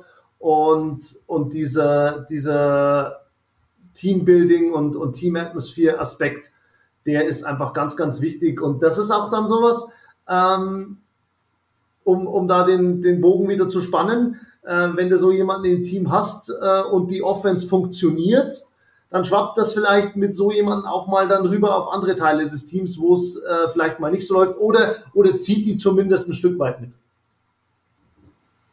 Gut, und dann kommen wir zu Raheem Mostert. Ein Jahresvertrag, das heißt, er ist noch eine halbe Saison bei uns, 3,1 Millionen. Über Chase Edmonds haben wir ja gerade eben schon gesprochen, aber wie beurteilt ihr Raheem Mostert? Fangen wir mit unserem Gast an. Ja, ähm, ich glaube, der macht seine Sache auch sehr gut. Jetzt hat er mit Jeff Wilson nochmal, hat man jetzt eben nochmal eine Alternative ähm, da auf der Running Back Position, nachdem das mit Edmonds ja nicht funktioniert hatte. Ähm, jetzt haben wir letztes Wochenende mehr Jeff Wilson gesehen, aber Raheem Mostert trotzdem ähm, ja schon ähm, noch äh, acht Carries gehabt und auch im, im Average 8 Yards damit geholt. Also da trotzdem auch seine Leistung gebracht und einen Touchdown gemacht. Und ich glaube gerade so ähm, in den letzten Wochen, äh, wo, wo man ja eben ähm, Chase Edmonds als Backup nur hatte oder als, als Nummer 2 hatte, ähm, da hat er das Team, äh, was das Laufspiel angeht, schon auch getragen und, und am Leben gehalten. Und ähm, ich glaube, ohne ihn wäre in den letzten Wochen die Offensive dann doch etwas zu eindimensional geworden. Und ich glaube, dass das sehr, sehr wichtig war, dass man ihn da mit drin hatte. Und ich glaube auch, dass er jetzt mit, mit Wilson in Kombination, äh, wenn man wirklich jetzt zwei Running Backs hat, äh, die sich da gut abwechseln können, ähm, da auch im Laufspiel einen, einen, sehr, sehr guten Punch hat. Äh, wir haben vorhin darüber geredet, dass die O-Line funktioniert, dass die auch die, die Räume kreiert und die Lücken kreiert. Und wenn man da natürlich nochmal zwei, zwei Running Backs hat, mit denen man diese Räume und Lücken nutzen kann, dann ist das natürlich super. Und ich glaube, dass äh, wir mit Raheem Mostert aus, aus Dolphins Sicht auch in den nächsten Wochen noch viel Freude haben werden. Klar, ein Jahresvertrag ist immer so ein bisschen Gamble, aber ich glaube, dass der insgesamt aufgegangen ist. Graf Zahl. Man hatte vor der Saison die Befürchtung, Raheem Mostert würde mit seiner Verletzungsanfälligkeit und mit seiner äh, Biografie ähm, vielleicht nicht viele Spiele in diesem Jahr für die Miami Dolphins machen. Er hat nicht eine Verletzung bis jetzt. Er hat zehn Spiele gespielt. Äh, er ist Nummer eins äh, Running Back der Dolphins. Er trägt das Laufspiel maßgeblich mit.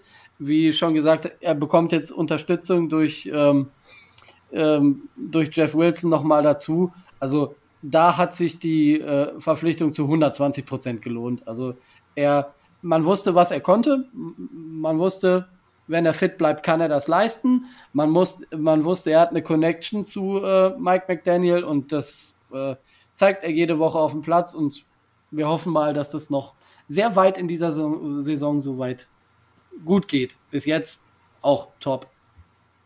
Meine Meinung zu dem, zu dem nächsten Off-Season-Move kann man schon hören, da, daran, wie ich ihn ankündige, denn wir haben einen Drei-Jahres-Deal gemacht für 22,8 Millionen, davon 12,75 Millionen garantiert für unseren Number One Punt Returner.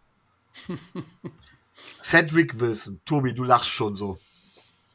Ja, das äh, durch diverse kleine Verletzungen und äh, er wurde dann auch am Anfang nicht so äh, nicht so eingebunden. Ähm, hat er so die Rolle, die er eigentlich äh, finden oder ausfüllen sollte, bis jetzt bei den äh, bei den Dolphins noch nicht so gefunden und äh, da, das war schon relativ teuer. Ich will aber den äh, den Stab nicht so über ihn brechen, weil er doch an der einen oder anderen Stelle, gerade auch so in den letzten paar Spielen, gezeigt hat, ähm, was er leisten könnte. Und ich meine, klar, äh, Hill und äh, Waddle nehmen auch relativ, äh, nehmen auch äh, relativ äh, viel weg. Er hat nur elf Targets äh, in der Saison gesehen. Muss man sehen, ob das nicht äh, für das, was er spielen kann oder für das, was er spielt, ähm, viel zu teuer war. Sherfield hat ihm so ein bisschen den, den Rang als dritter Running Back, äh, als dritter Wide Receiver abgelaufen. Ähm, aber äh, ich habe die Hoffnung noch nicht aufgegeben. Ja, auch unser anderer Tobi lacht. Hast du ja, die Hoffnung noch nicht aufgegeben. Die, die Hoffnung stirbt zuletzt, sagt man ja immer so schön. Ähm, ich, ich werfe hier ins imaginäre Schwa Phrasenschwein. Ähm, ja, äh, ich, ich glaube, äh, muss man nicht mehr so viel dazu sagen. Von dem, was er bisher auf dem Papier stehen hat, auf der Habenseite, ist es ganz klar zu wenig für den Price Tag. Ich glaube, da, da muss man nicht groß drum rumreden. Ähm, aber da sind wir dann auch wieder an so einer Stelle. Ähm, es kann dir auch von dieser Offense irgendwo mal noch eine Verletzung dazwischen funken. Und dann bist du vielleicht froh, dass du ihn hast, wenn du ihn dann äh, mehr einbinden kannst.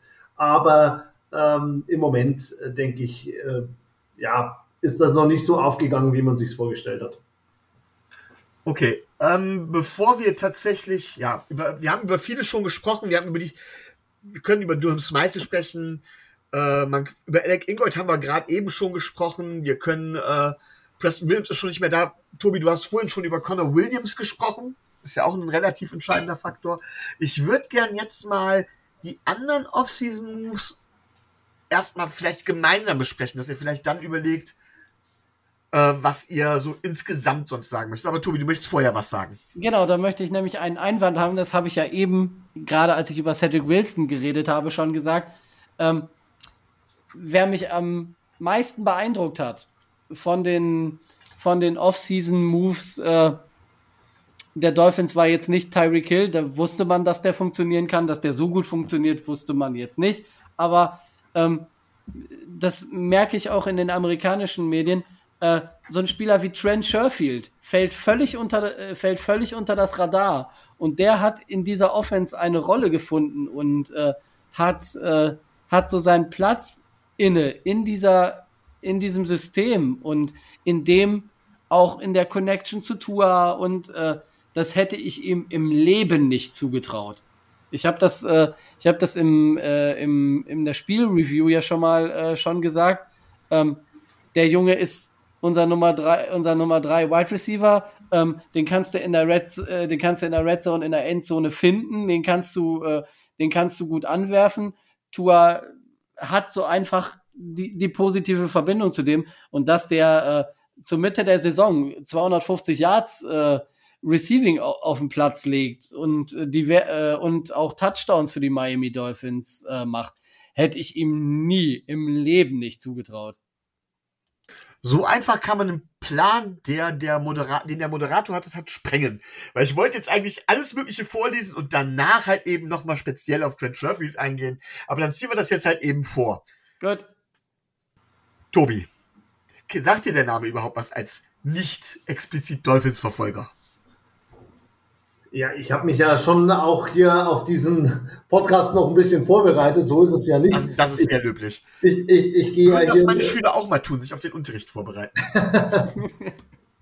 nee, ähm, ja, aber ich, ich denke, Tobi hat es da schon sehr gut zusammengefasst. Ähm, der hat da seinen Platz wirklich gefunden, anders, anders als eben ein äh, Cedric Wilson.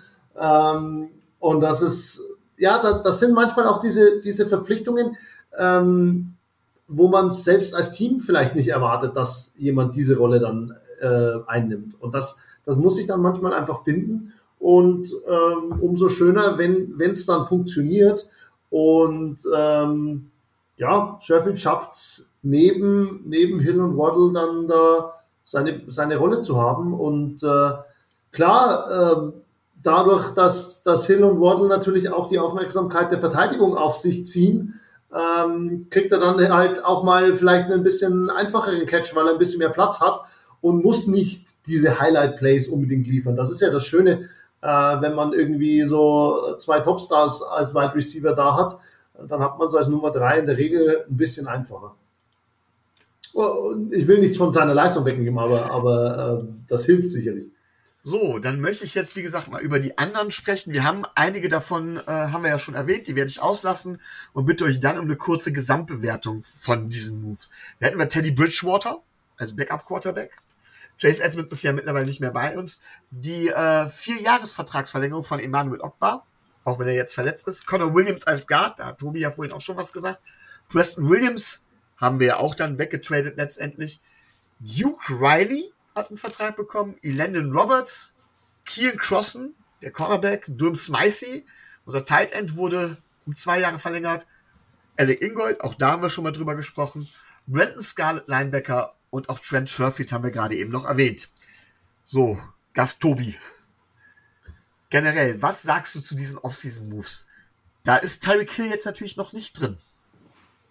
Ich glaube, ähm, das sind einfach Moves, die dann diese, diese Top-Moves, die wir ja schon diskutiert haben, beziehungsweise ähm, wo wir mit Tyreek Hill sicherlich gleich noch drüber reden werden, irgendwo komplementieren. Und das, das sind jetzt keine, ich glaube, da ist jetzt für mich nichts dabei, wo ich sage, das ist jetzt der Wahnsinns-Move, der die Dolphins äh, in den Super Bowl bringt. Und da ist nichts dabei, wo ich sage, um Gottes Willen, das ist, war, ein, war ein komplettes Desaster ähm, aber ähm, das, ist, das, das gehört, glaube ich, dazu zur NFL, dass sich da in der Offseason einfach äh, immer was tut und dass sich die Roster da eben immer wieder ein Stück weit verändern.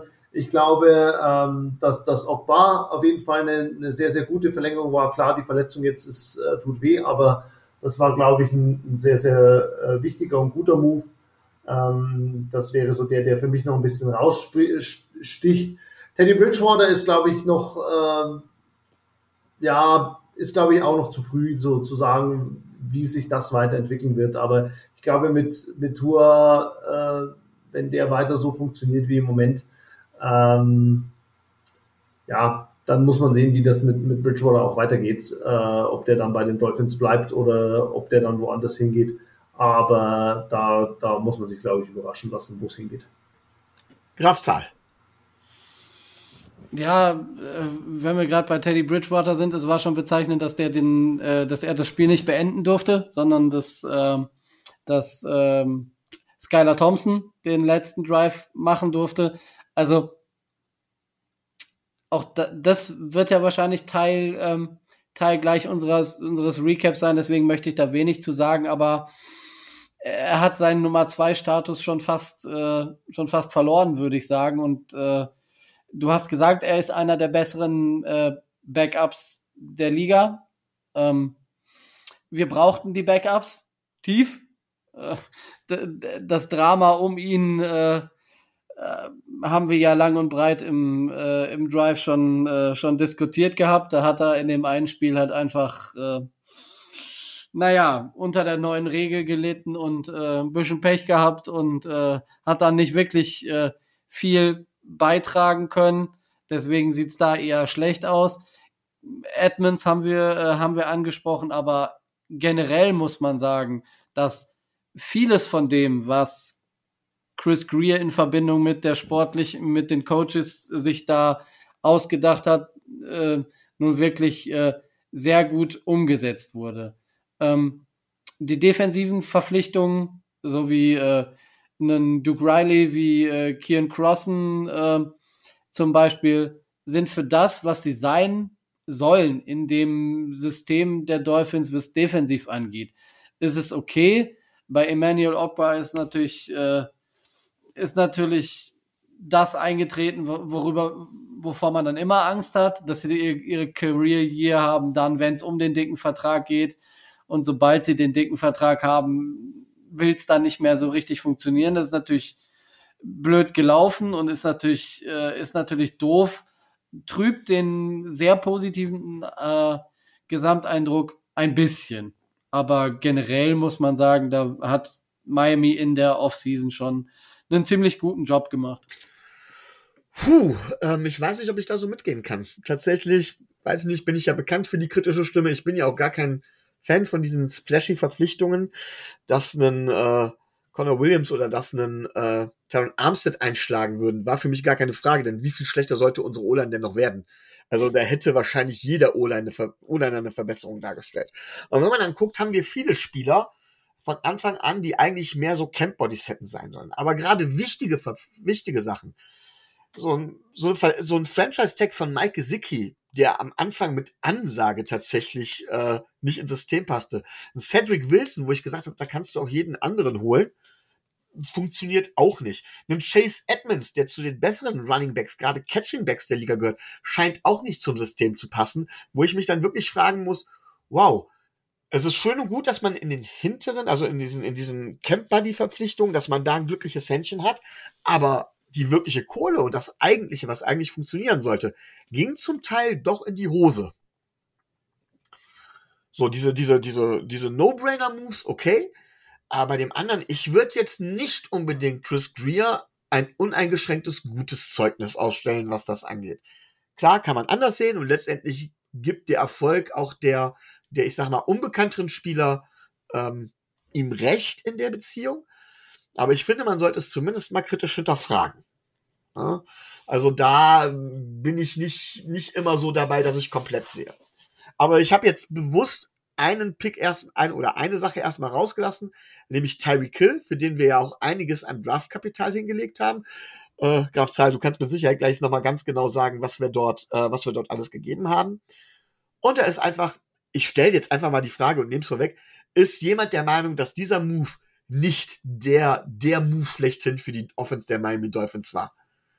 So, fangen wir an, Grafzahl. Äh, also, wenn du von mir hören möchtest, was wir für, äh, für Tyreek Hill alles an Kansas City abgegeben haben. Ja, deswegen habe ich dir die Zeit gegeben, dass du googeln kannst. Google, also bitte. Ja, oder DuckDuckGo oder äh, Yahoo oder was auch immer du für eine Suchmaschine benutzt. Ja, ja, genau, eine Suchmaschine. Ähm, 2023er Viertrunden-Pick, äh, Sechstrunden-Pick, ähm, den ähm, einen unserer 2022er First-Round-Picks, einen Second-Round-Pick von 2022 und einen Viertrunden-Pick von 2022. Ich meine, das wäre es gewesen. Und bist du der Meinung, dass es nicht der Move schlechthin war oder hat sich der Move nicht gelohnt oder? Sportlich auf jeden Fall. Okay. Ich sehe auch hier, wie gesagt, Kamera, wenn unser Anker Rico nicht da ist. Ich sehe auch bei unserem Gast ein kräftiges Nicken. Ja, also ich glaube, dass, dass Tyreek Hill sportlich funktioniert, ähm, sagen die Zahlen ganz allein. Der ist hier vielleicht auf dem Weg, äh, 2000 Yards Receiving zu machen dieses Jahr, wenn er, wenn er die Pace weiterhalten kann. Ähm, und, und damit ist eigentlich, äh, glaube ich, alles gesagt, was man da sportlich dazu sagen muss.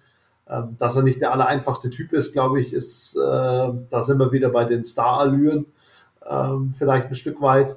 Ähm, aber aus, aus sportlicher Sicht denke ich auch für das, was man dafür hergegeben hat, äh, dass das schon in Ordnung ist. Natürlich muss man dann immer sehen, wie das sich jetzt in den kommenden Jahren entwickelt. Äh, er hat jetzt ein, ein super Jahr bisher. Ähm, das kann dann auch immer ganz schnell wieder anders aussehen, aber im, im Jetzt, in diesem Moment, wo wir drüber reden, definitiv ähm, ein super Trade und ähm, alles richtig gemacht, ihn nach Miami zu holen. Gut, kommen wir dann jetzt mal zum Draft. Und ich weiß, man soll Draft-Picks normalerweise nicht mal nach einer Saison bewerten. Ähm, trotz allem würde ich gerne mal sagen, was wir im Draft alles gemacht haben. Ähm, um dann vielleicht mal kurz, und es geht wirklich um den Draft, nicht um undrafted Free Agents, um dann vielleicht mal kurz zu überlegen, wie war es im Draft. Wir haben in Runde 3 an 102 Channing Tindall, den Linebacker von Georgia, gedraftet. An Runde 4 Pick Nummer 125 Eric Ezukanma, Wide Receiver, Texas Tech. In Runde 7 an Pick 224 Cameron Good, Linebacker von California of Berkeley. Und ein paar Picks später, Runde 7, Nummer 247, Skylar Thompson, Quarterback von Kansas State. Ja, Tobi und ich meine nicht Grafzahl. Sagen dir die Namen was? Was sagst du zu dem Draft?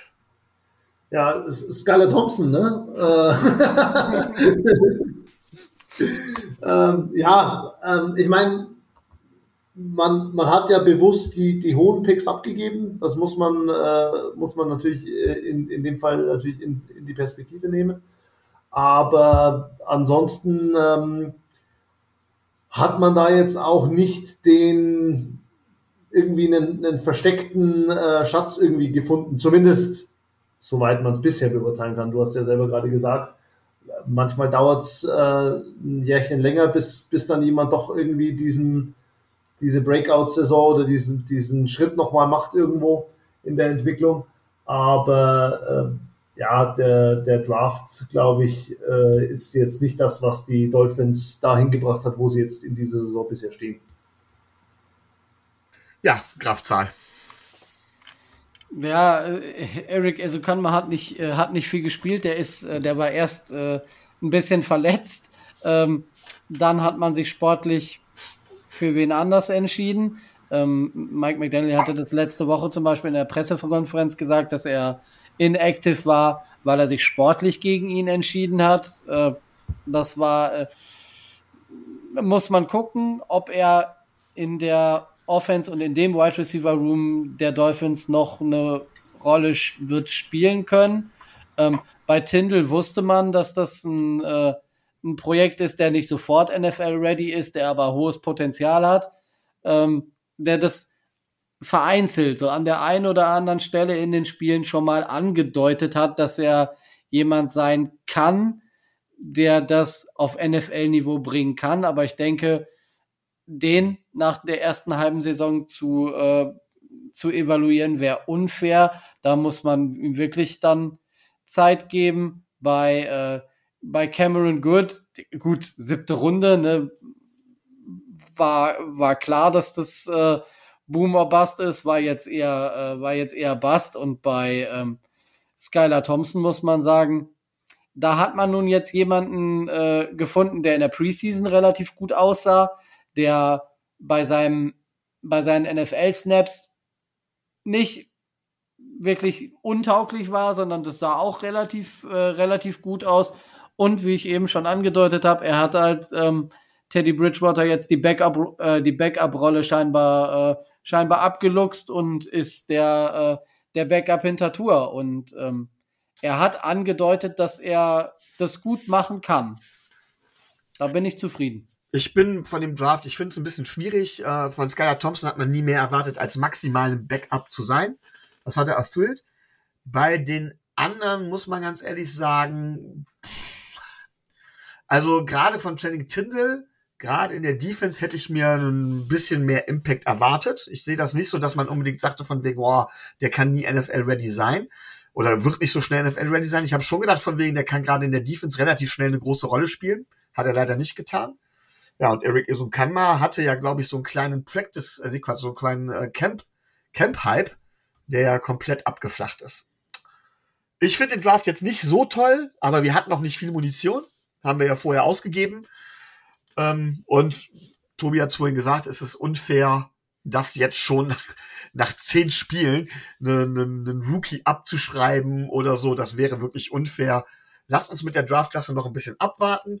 Trotz allem gibt es ja, und das gehört im weitesten Sinne auch zum Draft, immer dann die Verpflichtungen der, ähm, ja, der undrafted Free Agents. Und da will ich jetzt auch noch mal nennen, wen wir verpflichtet haben.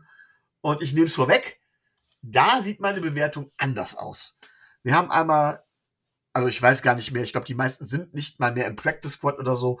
Owen Carney, Edge von Illinois, Ben Still, Defense Liner von Nebraska, Tanner Connor, Wide Receiver von Idaho State, Defensive End DeAndre Johnson aus Miami, Defensive Tackle Jordan Williams von Virginia Tech, Defensive Back Elijah Hamilton, Louisiana Tech, Wide Receiver Brian Sanders, Ole Miss, Center Ty Clary von Arkansas, Cornerback Kater Kahoo, Texas A&M, Commerce, wobei dem haben wir ja noch irgendwie einen besonderen äh, Signing-Bonus gezeigt, gezahlt, was eigentlich sehr ungewöhnlich war. Panther Tommy Hazerly von, FAY, äh, von FYU, Running Back Secondary White, South Carolina, bei dem weiß ich hundertprozentig, dass er nicht da ist mehr. Offensive Liner Blaze Andrews, Minnesota. Offensive Liner Kellen Deesh, Arizona State. Defensive Back Verone McKinley, der dritte aus Oregon. So, Graf Zahl. Ich habe meine Bewertung gerade eben schon gesagt. Ähm, man ist froh, wenn man da irgendwann mal einen Backup rauskriegt, meiner Meinung nach, aus den, äh, aus den Undrafted Free Agents. Das sieht dieses Mal nach deutlich mehr aus und nach mehr als auch nur einem, oder? Das sieht nach äh, wesentlich mehr als, äh, als einem aus. Und da kann man dann wieder den Dolphins nur gratulieren. So wie das damals bei, äh, bei Nick Needham auch gelaufen ist. Das, was Kader Kuhu auf dem Platz zaubert, in Anführungszeichen, weil er es zaubern muss, weil, äh, weil eben äh, Byron Jones die ganze Zeit verletzt ist, ist ähm, herausragend. Also ähm, das, wir haben uns ja am Anfang der Saison bei der Folge zu den Undrafted Free Agents gefragt. Mit Jan Wegwert. Mit Jan Wegwert, warum, äh, warum wir dem so viel Signing-Bonus gegeben haben. Und ich glaube, diese Frage hat er nun mehr als beantwortet. Und da haben die Dolphins eine Verpflichtung äh, getan, die sich zumindest in dieser Saison, wenn nicht sogar äh, über, die, über die nächsten Jahre hinaus als äh, positiv herausstellen wird, weil das ist ähm, sehr, sehr, sehr, sehr stark. Und es gibt nicht viele Rookie-Cornerbacks der gesamten Klasse, ähm, ob nur drafted oder undrafted, die in der NFL dieses Jahr mehr Impact für die jeweilige Mannschaft hatten. Also da hat man jemanden gefunden. Respekt. Ähm, Verone McKinley ist zumindest jetzt Teil des äh, 53er Rosters geworden. Da hatte ich ja so ein bisschen drauf gehofft, dass, äh, dass diese Oregon-Verbindung läuft. Ähm, äh, Elijah Campbell hast du, glaube ich, äh, angesprochen. Der ist, äh, soweit ich weiß, auch Teil äh, Teil des. Elijah Hamilton hatte ich angesprochen. Ach so, ja gut, dann äh, siehst du, dann habe ich mich da mit den Namen vertan. Aber da hat man dann zumindest zwei, äh, zwei Spieler aus diesen undrafted Free Agents geholt, die eine gewichtige Rolle für die, äh, für die Dolphins spielen momentan. Und das ist schon mehr, als man erwarten darf. Im Falle von Kader Gehu weit mehr. Ja, dann frage ich auch unseren Gast. Undrafted Free Agents, normalerweise Camp Buddies. Ja, aber das ist dann, äh, der, der, den, den Credit darf dann auch das Scouting Department irgendwo sich ein Stück weit äh, auf die Fahne schreiben, auf jeden Fall. Ähm, weil solche, solche Jungs muss man dann irgendwo finden.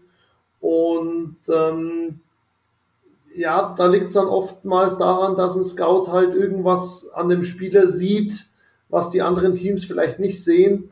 Und wo, wo jemand sagt, äh, ich glaube auch an den Spieler, das spielt nämlich da auch oftmals eine große Rolle, ähm, dass jemand sagt, hey, ich glaube, der hat das Potenzial, lass dem mal eine Chance geben und, äh, und da dann auch irgendwo als Scout ein bisschen mit seinem Namen dann für jemanden mal einzustehen und zu sagen, komm, äh, wir geben dem eine Chance. Ähm, und da haben sie einen guten Job gemacht, die Dolphins. Ähm, ich glaube, Tobi, Tobi hat es äh, im Detail schon gesagt. Ähm, und da muss man dann auch einfach ähm, Respekt zollen, dass was im Draft vielleicht nicht so aufgegangen ist.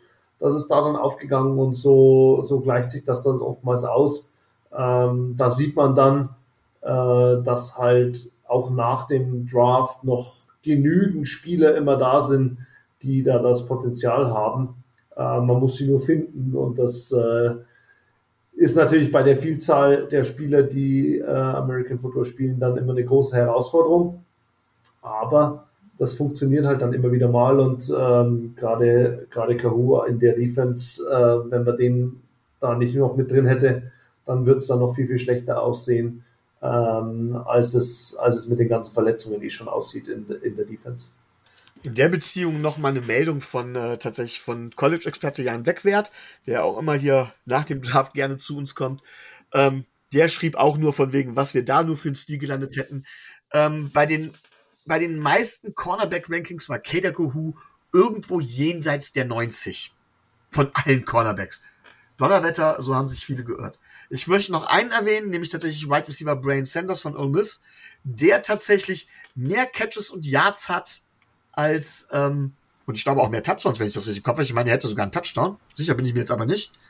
Ähm, auf jeden Fall mehr als Eric ist und kann mal unser Draft-Pick. Auch er scheint sich da tatsächlich irgendwo zumindest, äh, ja, zeigen zu können.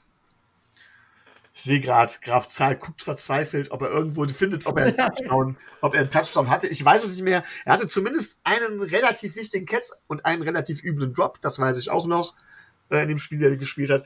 Aber das ist mehr, als man meistens erwarten kann.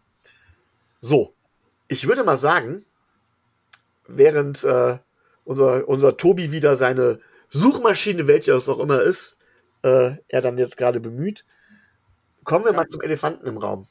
Kein Touchdown. Kein Touchdown, okay. Nee, 17 Yards. Richtig, richtig, richtig. Gut, alles klar. Der ähm, andere Tobi schneller. Der hat er, glaube ich, damals, der hätte einen Touchdown fangen können und das war ein Drop oder sowas. Irgendwie so. Ähm, ja, das ist richtig. Ich glaube, das ist sogar so. Dann war das so rum, ja. ja.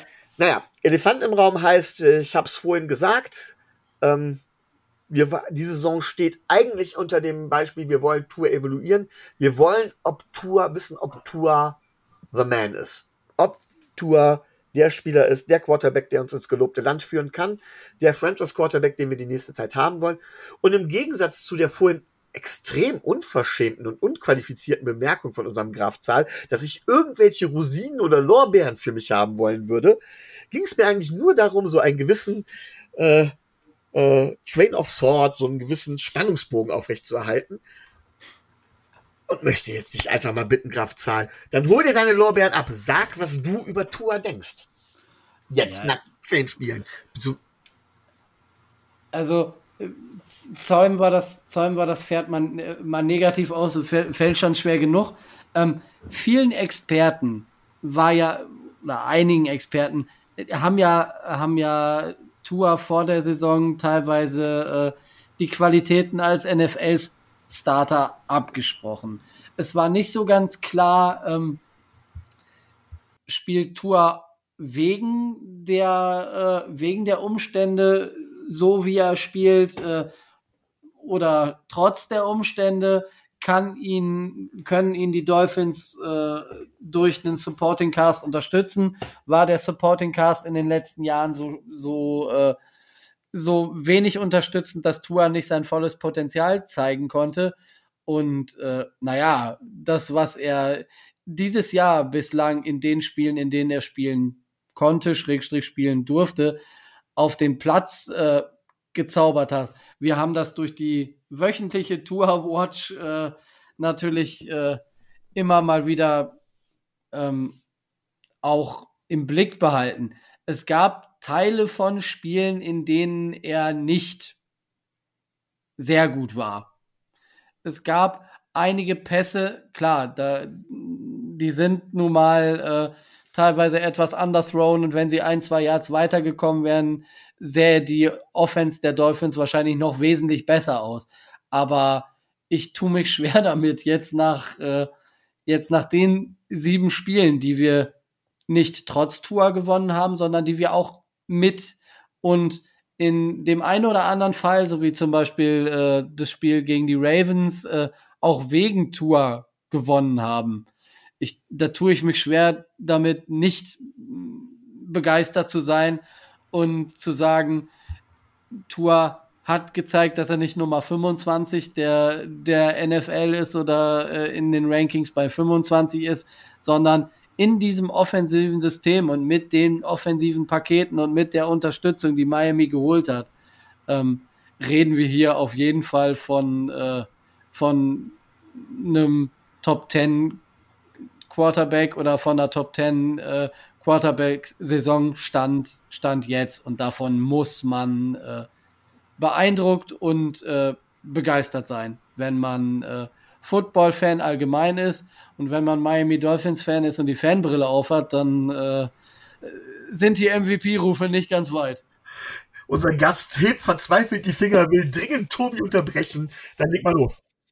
Ähm, ist, ist, äh, ist, ist schön. Du hast, äh, ich, ich habe heute äh, vorhin noch äh, das, das Quarterback-Ranking, das aktuelle von Adrian Franke gelesen, der ja da immer ähm, auch sein Ranking veröffentlicht. Und du, du hast effektiv, äh, was du gesagt hast, passt da genau mit rein auch. Ähm, er hat ihn auch gerade am, am Übergang von ein, ein Quarterback, mit dem ein gutes Team, das die Dolphins offensiv sind, gewinnt und äh, gerade so an der Grenze dahin zu einem Quarterback, wegen dem das Team gewinnt. Ähm, und ich glaube, das beschreibt es sehr, sehr gut, ähm, weil er hat jetzt die, die Mittel, auch mit den Receivern, um mit dem Spiel, in dem er gut ist, und das ist so diese, diese Mitteldistanz ähm, an, an Pässen, da, da ist, ist Tua gut, bringt sehr schnell die Bälle an, kann gut antizipieren, ähm, wo, wo er hinwerfen muss, äh, um, um seine Receiver zu finden.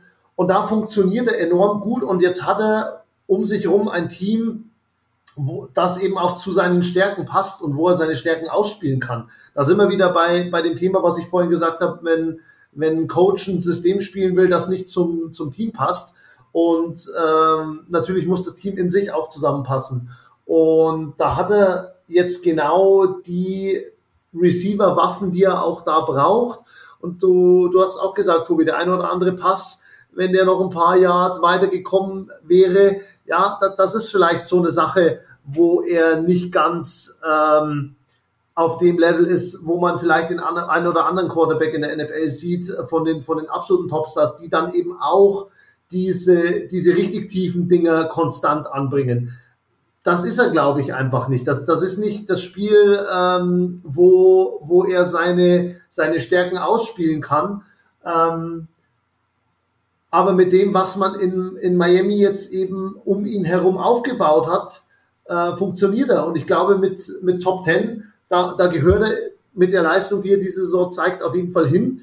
Ähm, klar reden wir jetzt über, ähm, über zehn Wochen, äh, davon äh, noch äh, die, die er verpasst hat. Also es ist jetzt nicht die Riesen-Sample-Size, auch da wird wird es wieder mal gelten, er muss das Ganze bestätigen, jetzt im, im Laufe der restlichen Saison und dann natürlich auch in, den, in, der, in der nächsten Saison.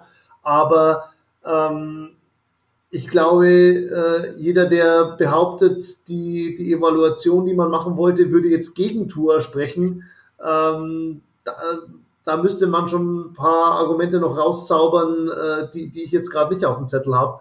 Äh, weil, weil das, was er abliefert, ähm, verdient, verdient vollen Respekt und ich glaube nicht, dass man da, ähm, ja, also bei der Performance im Moment, äh, ich glaube rein die, die letzten Wochen, wenn man jetzt nimmt, gehört er sogar noch weiter vor als, als Top 10, aber wenn man das Gesamtpaket anschaut, gehört er auf jeden Fall auch in die Top 10 rein und ähm, ja, also es macht Spaß, ihm zuzuschauen. Ich glaube, äh, das kann man äh, sowohl als Dolphins-Fan auf jeden Fall, aber auch als als neutralerer Beobachter sagen im Moment, ähm, er verteilt die Bälle so schnell und, und äh, ja, managt da das Spiel einfach auch sehr gut in, in, seiner, in seiner Rolle. Und äh, das macht einfach Spaß. Ja, also ihr habt vieles von dem vorweggenommen, was man sagen kann. Ähm, ich will direkt von vornherein einmal sagen, ich habe gesagt, ich bewerte Tour am Ende der Saison und meine endgültige Bewertung wird es auch erst am Ende der Saison geben. Da möchte ich mich nicht unbedingt in die eine Richtung drängen lassen oder die andere, aber trotz allem kann ich natürlich Tours Saison bis hierhin bewerten. Und sportlich gibt's gar keine Frage, er ist erfolgreich. So. Äh, es regt mich immer so ein bisschen auf, Tour hat Schwächen. Darüber, die, die braucht man auch gar nicht wegzudiskutieren. Aber das Spiel, es wird so viel von verschiedenen Quarterbacks erwartet, von den Quarterbacks erwartet, und es gibt so viele verschiedene Quarterback-Typen, dass jeder Quarterback seine Stärken und seine Schwächen hat. Und wir haben vorhin auch drüber geredet, über, über Tom Brady. Und auch Tom Brady hat seine Schwächen. Tom Brady ist alles andere als ein mobiler Quarterback. Da schlägt Tour ihn um Längen. Tom Brady ist zum Beispiel nicht so gut in den Würfen aus der Bewegung wie Tour. Ja, dafür hat Tom Brady trotz allem immer noch bessere Reads und so weiter. Jeder Quarterback hat seine Stärken und Schwächen. Punkt. Und auch Tour hat seine Schwächen, aber Tour hat auch seine Stärken. Und was vor allen Dingen wichtig ist und was mir ganz, ganz großen Mut macht, schon im Laufe dieser Saison, dass Tour eine Entwicklung durchläuft zum Positiven, was seine Schwächen angeht. Das ist zum Beispiel, dass er am Anfang unheimliche Probleme mit seinen Reads hat, dass er falsche Entscheidungen getroffen hat. Das wird deutlich, deutlich besser. Nicht nur im Laufe seiner Karriere, sondern ich sag schon allein schon von Spiel 1 und allein schon von, von Halbzeit 1 des Spiels gegen, gegen die Ravens, ja, äh, hin zu Halbzeit 2. Also ich sehe eine deutliche Entwicklung und allein das ist für mich schon ein ganz entscheidender Hinweis her, dass es mit Tour, mit Tour vorwärts kann, gehen kann. Ja, wir können über den Arm sprechen, wir können über alles Mögliche sprechen, aber jeder vernünftige Coach, und ich glaube, wir haben mit Mike McDaniel einen vernünftigen Coach, coacht um die Schwächen des Quarterbacks drumherum und auf die Stärken des Quarterbacks. Das passiert, das passiert auch bei einem Patrick Mahomes, der im Moment als das Nonplusultra auf der Quarterback-Position gilt. Und deswegen ist immer die Frage, was braucht man denn für einen Quarterback, um erfolgreich zu sein? Kann ich mit einem Quarterback wie Tour, der jetzt vielleicht nicht den super starken Arm, aber andere Stärken hat, erfolgreich sein? Und ich glaube, das ist ein eindeutiges Ja. Muss man immer den absoluten Elite-Quarterback haben, à la Aaron Rodgers, der quasi Spiele im Alleingang gewinnen kann? Naja, man sieht, wie weit die Packers, nicht nur diese Saison, mit Aaron Rodgers, auch als er auf Elite-Niveau gespielt hat, gekommen ist. Letztendlich hat er einmal einen Super Bowl gewonnen. Und zwar, als er ein perfektes Team um sich herum hatte, gerade im Wide Receiver Core. Tom Brady, erfolgreich. Warum sage ich, Tom Brady ist nicht der GOAT? Tom Brady hat tatsächlich eigentlich auch ständig mit Hilfe seines Supporting Casts und seines Coachings gewonnen. Was ich mich so ein bisschen nervt, ist, dass das bei Tour halt eben nicht anerkannt wird. Ja, es wird die, man kann sich die Frage stellen, wie viel davon sind Tyreek Hill und Jane Wondell und Mike McDaniel? Aber letztendlich muss man das ja auch erstmal umsetzen. Und nochmal, bei jedem erfolgreichen Coach oder bei jedem erfolgreichen Quarterback war das Team und das Coaching drumherum perfekt. Keiner hat es am Alleingang geschafft. Es gab sogar Quarterbacks, die gut sind. Ich nenne jetzt einen Peyton Manning in seinem letzten Jahr, der dann nicht mehr so gut war und der trotzdem erfolgreich war, weil das Team um ihn herum gut war. Wie oft hat Tom Brady aufgrund eines Kickers gewonnen? All solche Dinge. Von daher kann ich ganz klar sagen, wenn ich jetzt entscheiden müsste, ob es Tour ist oder nicht, dann würde ich mich da definitiv für Tour entscheiden. Ob das am Ende der Saison anders aussieht, will ich dementsprechend offen lassen. Ja. Aber jetzt muss man ganz, finde ich, ganz klar sagen, Stand jetzt ist er das und kann weit gehen. Und das ist genau die Art von Quarterback Play, die ich erwarte von einem Quarterback, wo man dann mit dem entsprechenden Team auch gewinnen kann. Und gewinnen, ne, der auch der Grund dafür ist, dass man da gewinnen kann. Ihr habt es vorhin so schön gesagt. Ich glaube, äh, nur, nur ein Punkt äh, da, da einhakend. Ich glaube, das große Thema, warum man, warum viele versuchen bei Tour das jetzt gerade so auseinander zu dividieren zwischen äh, wie viel macht das Team um ihn rum aus und wie viel ist er selber, kommt, glaube ich, aus dieser ganzen Thematik, man möchte ihn evaluieren. Und, und ich glaube, drum ist es da ein Stück weit nachvollziehbar, warum, warum man das macht. Aber ich gebe dir absolut recht, ähm, und äh, dass, dass man am Ende muss es im Paket funktionieren, weil, wie du gesagt hast, der Quarterback, wenn er individuell noch so großartig ist, ähm, wenn das Team rundherum nicht passt, dann gewinnt er trotzdem nicht. Und, äh, und das passt in Miami im Moment auf jeden Fall. Möchte, sonst noch, möchte jemand sonst noch etwas dazu sagen zum Thema Tour? Zum Thema Tour nicht, aber ich finde es sehr nett von euch beiden, dass ihr die Miami Dolphins Fans der Vergangenheit schonen wollt, indem ihr das Thema äh, wer ist der beste Quarterback, der keinen Super Bowl gewonnen hat, weil das Team um ihn herum nicht so gut war, deutlich umschifft hat. Dass wir da jetzt nicht über Dan Marino reden müssen. Aber da, ich meine, Dan Marino ist doch so ein Beispiel. An dem sieht man es doch. Naja, klar, äh, sicher. Also ich glaube tatsächlich, dass Dan Marino der bessere Quarterback ist im Vergleich zu Tua. Sorry, sage ich immer noch. Rein individuell betrachtet ist Dan Marino der bessere Quarterback.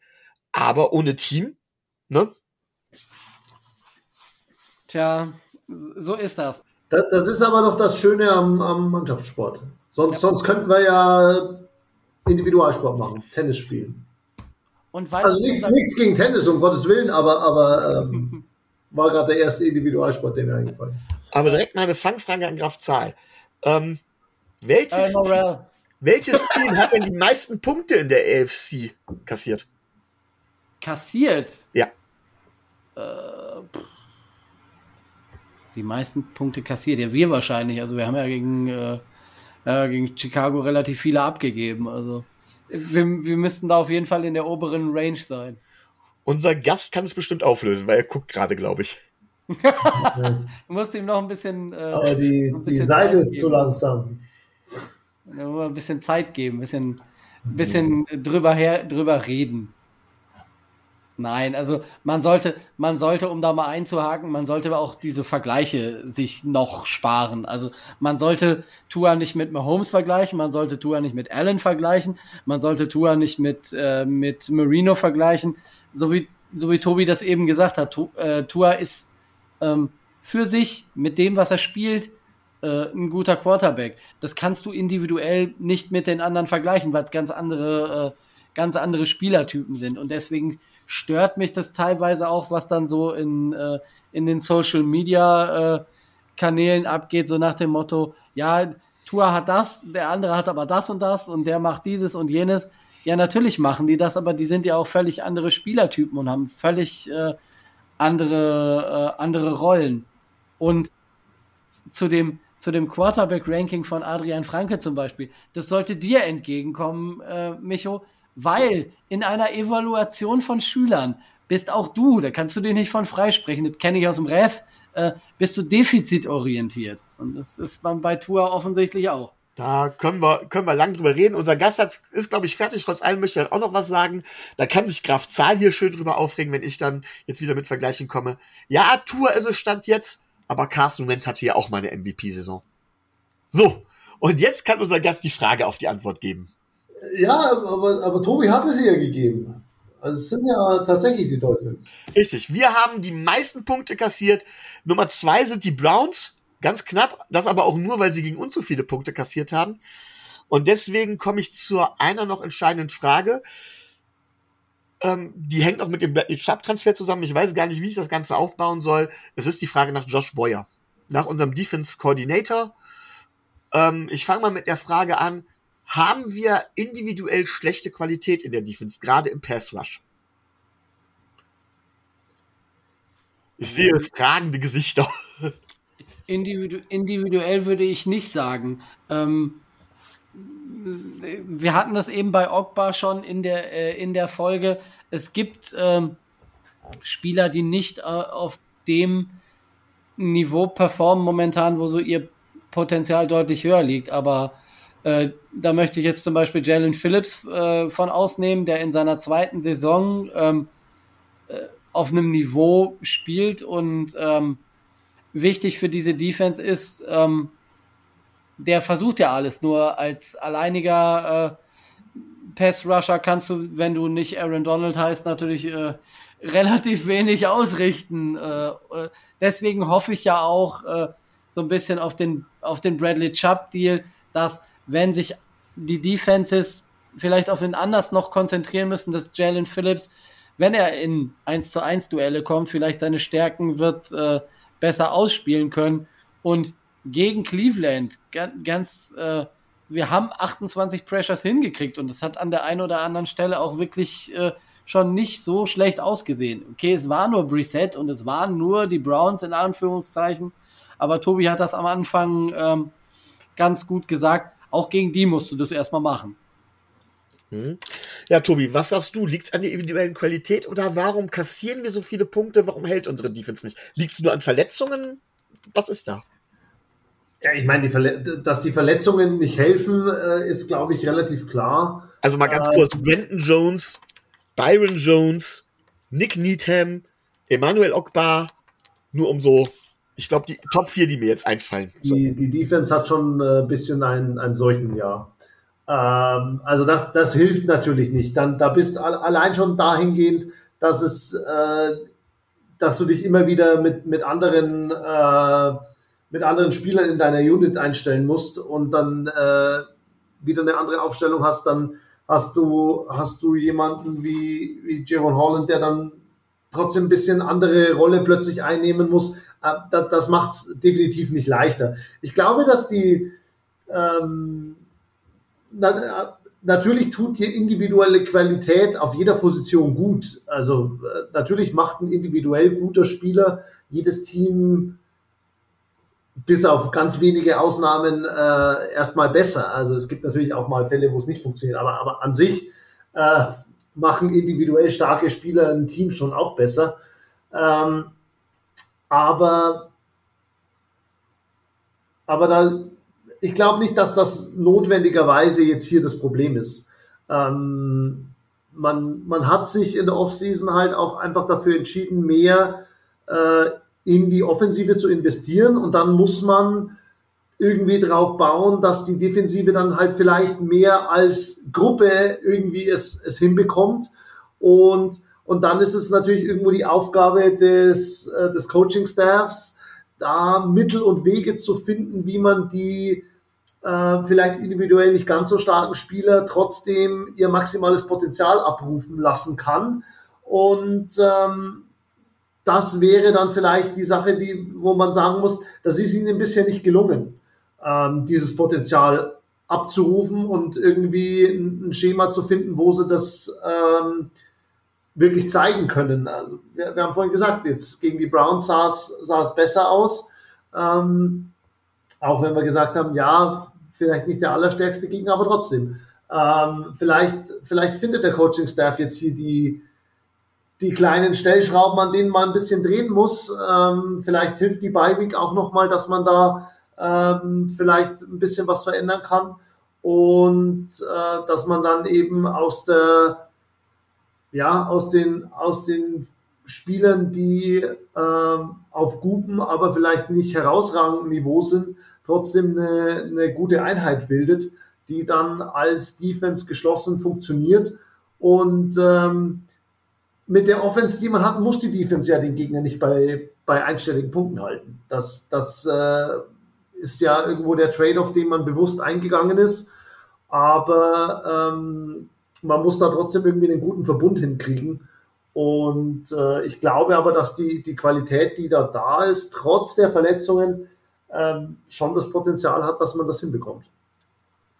Ja, ich will mal meine Theorie oder meine Meinung dazu sagen und ich bitte euch da wirklich auch dann ohne Rücksicht auf meine, ich habe es vorhin schon erwähnt, ausgeprägte Sensibilität, auch mir zu sagen, was ihr davon haltet. Ähm, wir haben ein sehr blitzlastiges Scheme in der letzten Saison gefahren. Ähm, da hatten wir tatsächlich mit Brian Flores noch jemand anderen, der in der Verantwortung war haben in der Secondary sehr viel Man-Coverage gespielt, um die Leute für den Blitz freizukriegen. Das haben wir zu Beginn der Saison unter Josh Boyer auch versucht. Dann kamen die Verletzungen und wir haben das Scheme zuerst nicht umgestellt. So. Und ähm, was noch hinzukam ist, wir haben individuelles nicht geschafft, vernünftig mit einem Foreman Rush Druck zu erzeugen. Und eigentlich, wenn die Secondary so verletzt ist, wie wir das haben, müsste das eigentlich sein, dass man mit dem Foreman Rush Druck erzeugt. Und man kann auch individuell schwäch schwächere Spieler, und das zeigen durch die, durch die ganze NFL hinweg immer wieder DCs, ähm, über das Scheme tatsächlich, über Stunts und Loops, über ganz einfache Geschichten gezielt Schwachpunkte attackieren und Druck auf den Quarterback ausüben. Das kriegt Josh Boyer in meinen Augen nicht hin. Er lebt von dem Scheme, das ihm Brian Flores in der letzten Saison noch vorgegeben hat. Er hat sich in meinen Augen ein bisschen unflexibel gezeigt und ich habe ihn schon vor kurzem ganz offiziell auf den Hot Seat gesetzt. Ich sehe. Ja, oh deckt sich, glaube ich, mit dem, was, was ich auch gerade schon gesagt habe, dass man da einfach äh, ein System finden muss, das funktioniert mit dem Personal, das man jetzt gerade hat. Und das ist ihnen bisher einfach nicht, nicht effektiv gelungen. Tobi. Ja, das ist äh, definitiv so. Die, die Hoffnung, die, die so ein bisschen da ist, ist ja jetzt, dass durch die, äh, durch die Bye Week vielleicht äh, Xavier Howard zum Beispiel seine, seine ewige Achilles-Geschichte da mal äh, etwas weiter auskurieren kann. Der spielt ja dieses Jahr auch bei, pff, also maximal 70 Prozent dessen, was er spielen kann. Äh, hat jetzt schon seit acht oder neun Spielen keine Interception mehr gefangen. Äh, wird in den wird in den Coverages jedes äh, äh, nicht jedes Mal, aber äh, des öfteren sieht er jetzt nicht so gut aus. Byron Jones sollte irgendwann mal wieder wieder zurückkommen, dann reden wir dann natürlich auch wieder von von einer Secondary, die ganz anders performen kann und die ganz anders äh, aussieht, als sie das momentan tun muss in Anführungszeichen. Äh, deswegen war der, war der Sieg jetzt gegen die, die Browns auch so wichtig, um jetzt äh, nochmal wieder die Kräfte, äh, die Kräfte neu zu bündeln, um neu aufzuladen und vielleicht die Siege noch zu holen, die man braucht, um in die Playoffs zu kommen. Und jetzt werde ich mal ganz provokant. Wir stellen gerade fest, es liegt nicht an der individuellen Qualität des Pass Rush. Das heißt, es liegt tatsächlich am Scheme. Aber wenn es am Scheme liegt, wäre es nicht sinnvoller gewesen, einen neuen DC zu holen, anstatt einen First-Round-Pick in Bradley Chubb zu investieren? Ja, also in der Saison selber dann da einen Wechsel vorzunehmen, äh, ist, glaube ich, mit den Zielen, die die Dolphins haben und die die Dolphins auch offensiv durch ihre Moves jetzt äh, an die Liga kommunizieren, kontraproduktiv. Aber ich habe auch schon, als wir über diesen äh, als wir über deinen Hot Seat gesprochen haben, habe ich schon gesagt, ich erwarte, dass man nach der Saison bilanziert und dass es da vielleicht für Josh Boyer in Miami nicht weitergehen wird. Aber in der Saison wird man da nichts machen. Das kann ich mir nicht vorstellen, dass sie jetzt in DC rausschmeißen. Möchtest du auch noch was dazu sagen, Tobi? Ja, also glaube ich jetzt auch nicht, weil dafür läuft es dann insgesamt trotzdem zu gut wahrscheinlich, als dass man jetzt hier irgendwie panisch äh, die, die komplette Defense über den Haufen schmeißen möchte. Ähm, da tut man sich, glaube ich, jetzt in der Saison auch dann trotzdem keinen Gefallen. Gut, wir sind jetzt schon über zwei Stunden dran und wir haben noch zwei kurze Punkte, die wir besprechen müssten. Äh, bevor wir diese aber zum Abschluss noch besprechen, möchte ich unseren Gast gern fragen, hast du denn irgendwelche Fragen an uns? Können wir dir irgendwas über die Dolphins erzählen, was du noch nicht weißt? was du wissen möchtest. Das will ich hoffen.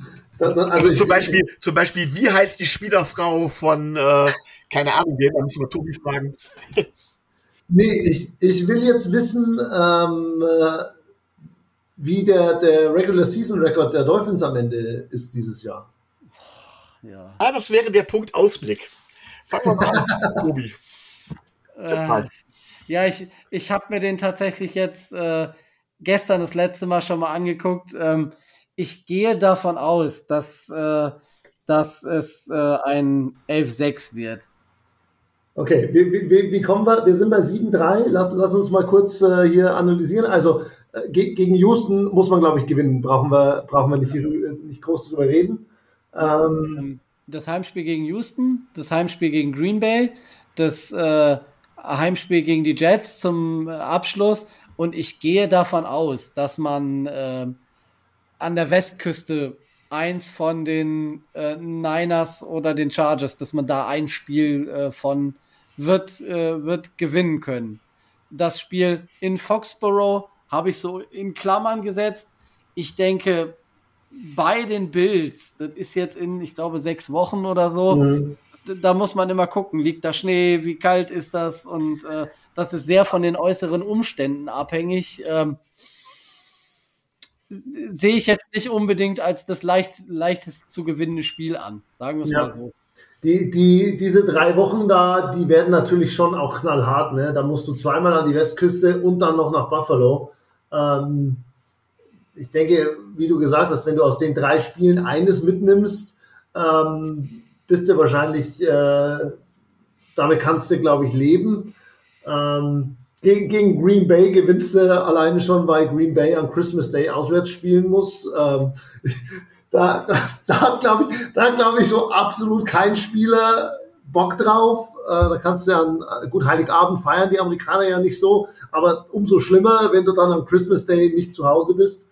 Ähm, ja, New, New, England hinten raus ist, glaube ich, so ein bisschen die Frage auch, wie, wie, wie die bis dahin dastehen. Ich glaube, wenn die abreißen lassen müssen, so wie es vielleicht läuft, je nachdem, das, ist auch so ein bisschen eine Wundertüte ja, dieses Jahr. Ähm, wenn es nicht mehr um viel geht, glaube ich, kann man das Spiel schon holen in Foxborough. Wenn, wenn die noch voll drin sind, äh, wird es auf jeden Fall sehr, sehr schwer. Ähm, aber, aber ich bin da in einer ähnlichen Region gelandet wie du, ja. Muss ich auch tatsächlich unterschreiben. Mein erster Tipp war 11-6, weil ich glaube, dass da einige harte Spiele halt noch kommen gegen die Bills. Man verliert immer mal ein Division-Duell. Es gibt immer noch das bekannte Trap-Game. Das heißt, es kann auch tatsächlich äh, 10-7 ausgehen. Das wäre aber schon eine Enttäuschung, glaube ich. Weil 10-7 könnten für die Playoffs nicht reichen. Ja. ja, vor allem, wenn man, wenn man davon ausgeht, dass man nach dem Houston-Spiel 8-3 steht, wenn du dann mit 10-7 äh, rausgehst, dann ist der, also selbst wenn du dann in die Playoffs gehst, dann gehst du nicht mit besonders viel Selbstvertrauen, glaube ich, rein. Andererseits muss man sagen, zweite, zweite Saisonhälfte, oftmals haben sich dann Teams allmählich darauf eingestellt, schaffen es besser zu verteidigen. Also Überraschungsteams ja. der ersten Hälfte, und das sind wir ja irgendwo auch ein bisschen, werden oft in der zweiten Hälfte tatsächlich ein bisschen mehr gerupft. Also ich glaube auch nicht, dass es mit dem offensiven Feuerwerk weitergehen wird. Du musst aber auch sagen, dass die Dolphins traditionell in den letzten Jahren in der zweiten Saisonhälfte eigentlich noch stärker werden. Ja. Das war in den letzten vier Jahren so, glaube ich. Ja, aber wir haben jetzt tatsächlich neues Team, neuen Quarterback, neue Wide Receiver du kannst für jedes, du kannst für jede der Positionen sicherlich Argumente finden. Genau. Vielleicht spielen wir auch irgendwo, wo ein Dach, äh, nee, ein Dach haben wir nicht, glaube ich, dabei. Doch, bei, nee, haben wir nicht. Ich wollte gerade auf die Statistik raus, von wegen, wenn, wenn das Dach geschlossen und die Türen offen sind. So nach dem Motto. Also Roman Motzkus hatte das doch mal rausgesucht. Ja, das ist im Baseball noch viel schlimmer als im, im Football mit dem Dach. ja, gut. Okay, dann kommen wir jetzt mal zu den Mid-Season Awards und ich will die gar nicht so bis ins kleinste Detail. Fangen wir mal an mit dem Negativen. Größte Enttäuschung bei den Miami Dolphins. Graf Zahl. Größte Enttäuschung bei den Miami Dolphins.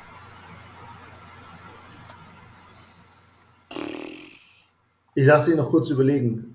Für mich die größte Enttäuschung ist, ist tatsächlich, dass die die Defense, obwohl man den, den Core eigentlich zusammengehalten hat, es nicht geschafft hat, einen Schritt nach vorne zu machen, sondern einen Schritt nach hinten gemacht hat. Ähm, und, und das ist für mich die, die Enttäuschung, weil da, da, ich glaube, dass man da schon nach der zweiten Saisonhälfte letztes Jahr eigentlich ganz optimistisch war, dass man da besser dasteht als, ähm, als man jetzt wirklich äh, in dieser ersten Saisonhälfte sich präsentiert hat. Ich gebe recht, das wäre meine tatsächlich meine Nummer drei an Enttäuschung gewesen. Ich habe so ein Ranking von drei Stück. Da hat Tobi noch einen Moment überlegt, wie ich das sehe. Ja, ich muss Ge nehme ich tatsächlich meine Nummer eins und das ist für mich Jason Sanders. Du hast es vorhin angesprochen, Tobi. Ich hätte gerne, also ich mag Jason Sanders unheimlich. Ich hoffe auch, dass man nicht so schnell die Reißleine zieht. Aber ja, man muss sich über ihn Gedanken machen. Und das tut weh, denn er war lange Zeit eine Bank und ich habe ihn lange Zeit oben gesehen. Aber, und das möchte ich auch ganz klar sagen, man sieht oft genug, dass Kicker so eine Phase durchmachen und dass die Teams, die an den Kickern festhalten, dann doch wieder belohnt werden. So, Tobi. Ich habe mich jetzt für, für, für die ernsthafte Antwort Chase Edmonds entschieden, weil ich da vor der Saison positiv gestimmt war, dass man das mit dem zusammen hinkriegt und dass er das Geld, was er von uns bekommen hat, auch äh, auch wert gewesen wäre. Spaßeshalber hätte ich als zweite Enttäuschung gesagt, dass äh, Connor Williams nicht Guard und Michael Dieter nicht Center spielt, weil dann hätten wir die, äh, hätten wir die Offense-Line äh, wahrscheinlich noch stärker gefixt, so wie das aus meiner Sichtweise besser gewesen wäre, aber äh, ja gut, da sind wir ja gegensätzlicher Meinung. Eben. Also ich muss tatsächlich sagen, ich hätte tatsächlich als Nummer zwei noch Cedric Wilson gehabt weil man sich von ihm auch deutlich mehr erwartet hätte. Fair enough, ne? Klar. Aber so viel zum Negativen. Kommen wir mal zum Positiven und fangen wir an. Defense Player of the, of the Half Year. of the 10 Games. Diesmal darfst du aber anfangen, Tobi. Ähm, Jalen Phillips. Also, ähm, hat die Rookie-Saison und da das, was er in der zweiten Saisonhälfte in der Rookie-Saison ähm, gespielt hat, bestätigt, ist unser bester Pass-Rusher und kann sich perspektivisch sogar noch weiterentwickeln, ist ein absoluter, äh, äh, ist eine absolute Maschine, was das angeht, äh, dominiert seine Seite der, der, der Line regelmäßig und äh, liefert konstant ab. Also das äh, ist schwer beeindruckend. Okay, Tobi? Ähm, ich würde sagen, Javon Holland, ähm, der sich auch wirklich gut präsentiert in der, äh, in der Defense. Ähm, zwei Interceptions gefangen, ähm, in Tackles ganz vorne mit dabei im, im Team. Ähm, jetzt quasi so ein bisschen der, der, der Wechsel der, der Rolle so ein bisschen auch, hat er jetzt eigentlich auch gut ausgefüllt bisher. Und ähm, ja, ist, ist mein Pick da. Gut, dann nehme ich den dritten. Das wäre Christian Wilkins. Ne, unser Interior Lineman, äh, physische Dominanz an der Line, schafft es tatsächlich, seine Gegenspieler zu dominieren. Ist einer der wenigen, der es schon vorher geschafft hat, individuell Druck auszuüben, ähm, das Run-Game zu stoppen. Ich finde, eine ganz, ganz große Leistung wird ganz stark unterschätzt. Und ich möchte es nochmal sagen, wenn ich dann höre, dass man Christian Wilkins eventuell nicht verlängern muss, weil man Bradley Chubb geholt hat, kommt mir die Galle hoch. Kann ich mir nicht vorstellen, ehrlich gesagt. Man wird sich da. Man hat ja so ein paar Möglichkeiten, was den Cap Space angeht. Und äh, auch bei Christian Wilkins ist das so, was Tobi eben gesagt hat, für diesen, diesen positiven Leader abseits des Felds, diesen, der ist wirklich dieser Spaßmacher und dieser Clown äh, in, der, in der Hinsicht, der verbreitet und macht halt nur gute Laune. Gut, und jetzt wird es wirklich schwierig, finde ich. Offensive Player der ersten Saisonhälfte. Ich glaube, es gibt sowieso Minimum drei Kandidaten, wahrscheinlich sogar mehr. Aber ich lasse unserem Gast mal den Vortritt. Jetzt wollte ich sagen, jetzt darf du mal anfangen, dann hätte, hätten wir jeder einmal anfangen dürfen, aber ähm, ich, ich fange gerne an. Ähm, aber ja, äh, es, es gibt wirklich äh, mehrere gute Kandidaten. Ähm, ich würde sagen, es ist für mich Tyreek Hill. Ähm, die Zahlen sprechen an sich für sich. Ähm, er, er hilft mit, dass eben, wir haben vorhin schon ausführlich darüber gesprochen, dass, dass es für Tour entsprechend die Optionen gibt, die zu ihm auch passen, die er sehr gut bedienen kann. Ähm, aber er nutzt das, was ihm äh, sein Quarterback gibt, dann eben auch aus und, und spielt dann seine individuelle Stärke gegen die Defense natürlich auch aus. Ähm, die Geschwindigkeit, die er da auf dem Feld hat, da, äh, ja, da kommt die Defense halt regelmäßig einfach überhaupt nicht mehr mit. Und deswegen mein Offensive MVP für die erste Hälfte. Ja, Tobi. Ich will nicht, mach du zuerst. Ich nehme dann, Nummer, nehm dann Nummer drei. Gut, es ist ganz klar, wer es immer wird. Und ähm, ich tue Tobi jetzt einen Gefallen. Ich tue Tobi jetzt wirklich einen Gefallen. Ich wähle Tua. Ganz einfach, weil in den drei Spielen, wo Tua gefehlt hat, hat man gesehen, was es für einen Abfall gab in der Leistung.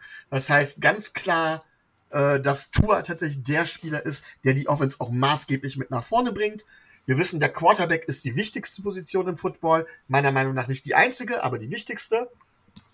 Und dementsprechend äh, gibt es für mich kaum eine andere Wahl als Tua, so ein Spieler kriegt halt den MVP. Aber Tobi, warum habe ich dir so einen großen Gefallen jetzt getan?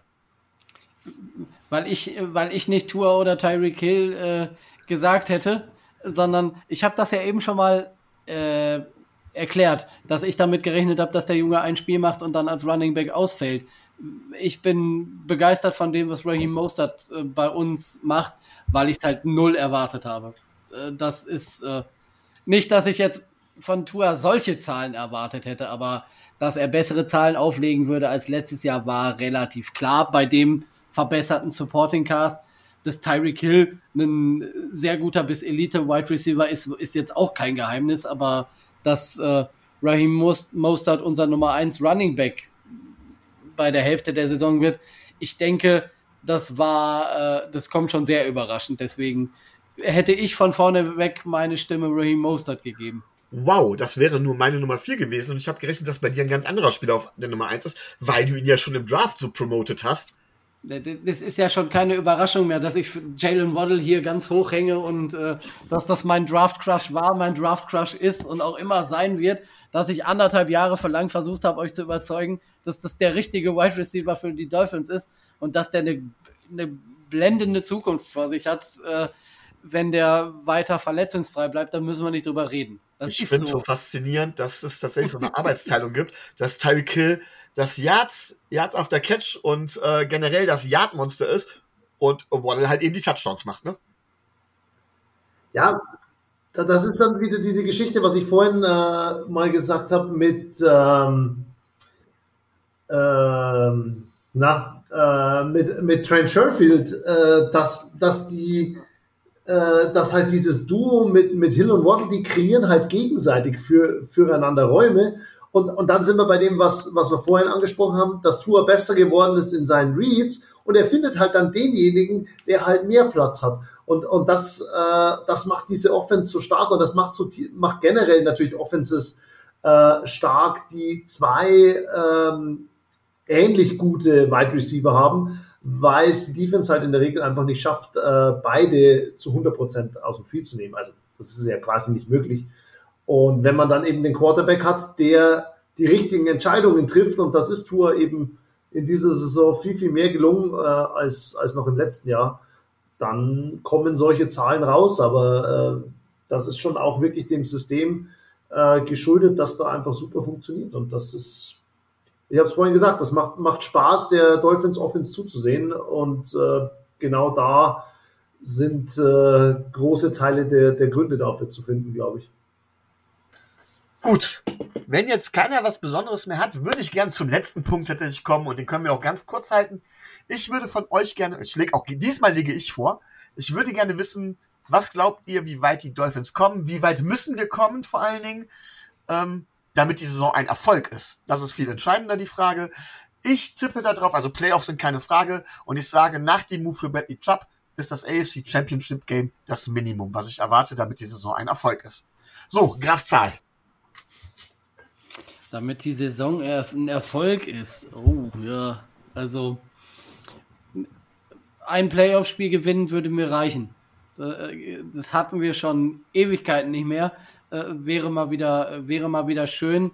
Ähm, danach in den Playoffs ist es äh, sowieso, wenn du da, das hat Tobi ja angedeutet, wenn du einen Run hast, so wie die Bengals das haben, dann kann das, äh, kann das ziemlich weit gehen. Und äh, ich nagel ihn darauf fest. Er, er, hat er hat eben gesagt, wenn die Dolphins im Super Bowl 50 Punkte machen, dann, äh, äh, dann äh, muss die Defense nicht liefern.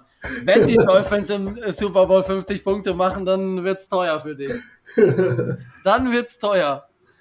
Dann bist du aber auch der größte Football-Experte, der in Deutschland so rumläuft.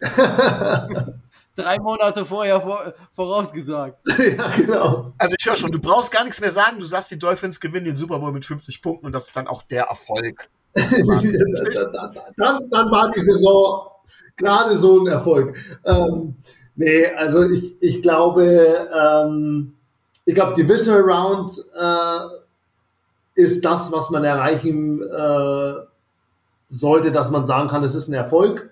Ähm, ich glaube, äh, Championship Game ist auf jeden Fall drin, wenn, äh, wenn die Defense ähm, es schafft, so zu spielen, wie sie es jetzt letztes Wochenende gezeigt haben.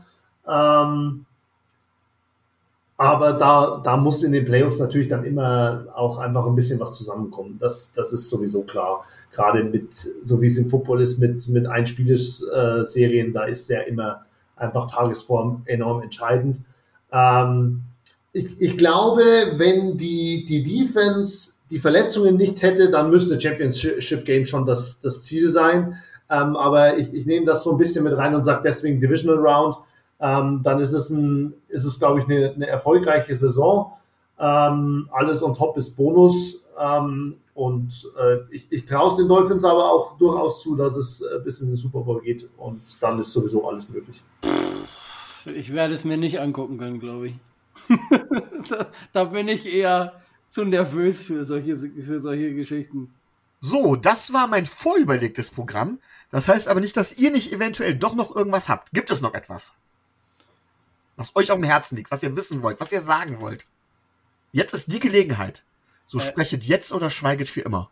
Danke fürs Dasein an unseren Gast auf jeden Fall. Also das es hat gleich sowieso noch gekommen. Es hat mir sehr viel Spaß gemacht. Es war sehr, äh, sehr kurzweilig, sehr lustig. Also fand ich, fand ich äh, super, auch mal die, äh, die Perspektive zu sehen. Äh, auch was du über die Endzone erzählt hast oder so, da hat man ja von außen sowieso kaum, äh, kaum Einblick. Fand ich, fand ich super. Und wenn ich jetzt bei Sport 1 oder so, wenn dann mal wieder Baseballspiele irgendwann nachts übertragen werden. Jetzt habe ich auch ein Bild dazu. ja, ähm, ich, ich, will auch den Dank eigentlich nur zurückgeben nochmal. Äh, danke, dass ihr mich eingeladen habt, danke, dass ihr mich gefragt habt. Hat mir auch sehr viel Spaß gemacht. Also, äh, wie gesagt, in der, in der Endzone, in der Konferenz steigt man ja dann doch immer nicht ganz so tief ein. Ähm, zu jedem Team. Natürlich äh, bereitet man sich auf die Teams, die man jetzt in, in dem eigenen Spiel drin hat, vor, aber ähm, das Konferenzkommentieren hat es natürlich so ein bisschen an sich, dass man hauptsächlich dann kommentiert, wenn was los ist, ähm, gerade im, im 19 Uhr Slot ähm, und drum kommt man da in die Stories natürlich nicht ganz so tief rein, wie wenn man jetzt ein Einzelspiel kommentieren würde. Ähm, drum war es für mich auch cool, einfach mal äh, da ein bisschen tiefer einzusteigen jetzt ähm, in das, was bei den Dolphins diese Saison so los ist. Und das ist wirklich ähm, auch einfach ein, ein, Team, das interessant ist zu beobachten dieses Jahr mit dieser Entwicklung und der ganzen Story rund um Tour. Ähm, Gibt es da ja auch wirklich äh, viele interessante Geschichten, die wir heute ja auch äh, teilweise tiefer, teilweise bloß äh, kurz angeschnitten haben. Und äh, hat mir sehr viel Spaß gemacht. Ähm, äh, hat mich sehr gefreut, äh, dass ich dabei sein durfte. Ich möchte mich dem Ganzen anschließen. Vielen Dank, dass du da warst. Ich spreche einfach schon mal eine Einladung für ein andermal aus. Auf jeden Fall gerne gesehen. Darfst natürlich alles an Informationen, was du hier rausgezogen hast, gerne auch verwenden. Gar kein Problem. Wir hören, wir hören gerne, dass sich jemand in den Medien auch mit den Dolphins beschäftigt. Da sind wir dann immer ganz stolz drauf. Dann mache ich die ganze Sache jetzt, wie Rico sagen würde, so schön rund. Das heißt, es beginnt jetzt der Werbeblock und das bedeutet, wenn euch das Ganze gefallen hat und ihr möchtet uns unterstützen finanziell, dann könnt ihr das natürlich über Patreon tun. Das könnt ihr schon ab 2,50 Euro im Monat und da sucht Tobi sich gleich auch den passenden Vergleich für raus. Ansonsten geht es aber auch nicht monetär, das ist vollkommen in Ordnung. Gebt uns einen Daumen bei YouTube, gebt uns Sterne bei iTunes, bei Spotify, schreibt Kommentare, sowohl bei YouTube als auch bei Facebook, als auch sonst was. Das gilt übrigens auch für alle anderen Fan-Podcasts, die ihr so hört, oder alle anderen Podcasts, die ihr so hört. Ähm, diese Content Creator machen das größtenteils gratis und tatsächlich ist es so, dass äh, so einfache Likes einem wahnsinnig helfen können. In dem Sinne, Tobi, wie viel sind 2,50 Euro im Moment wert? Zwei Butterbrezen. Ich bin ja immer noch auf den Würzburger Butterbrezeln hängen geblieben. Ich liebe die. Sehr gut. Also, für zwei Butterbrezen könntet ihr uns finanziell unterstützen. Das wisst ihr jetzt auch. Nochmal Danke an unseren Gast. Und in diesem Sinne, stay tuned und find's ab.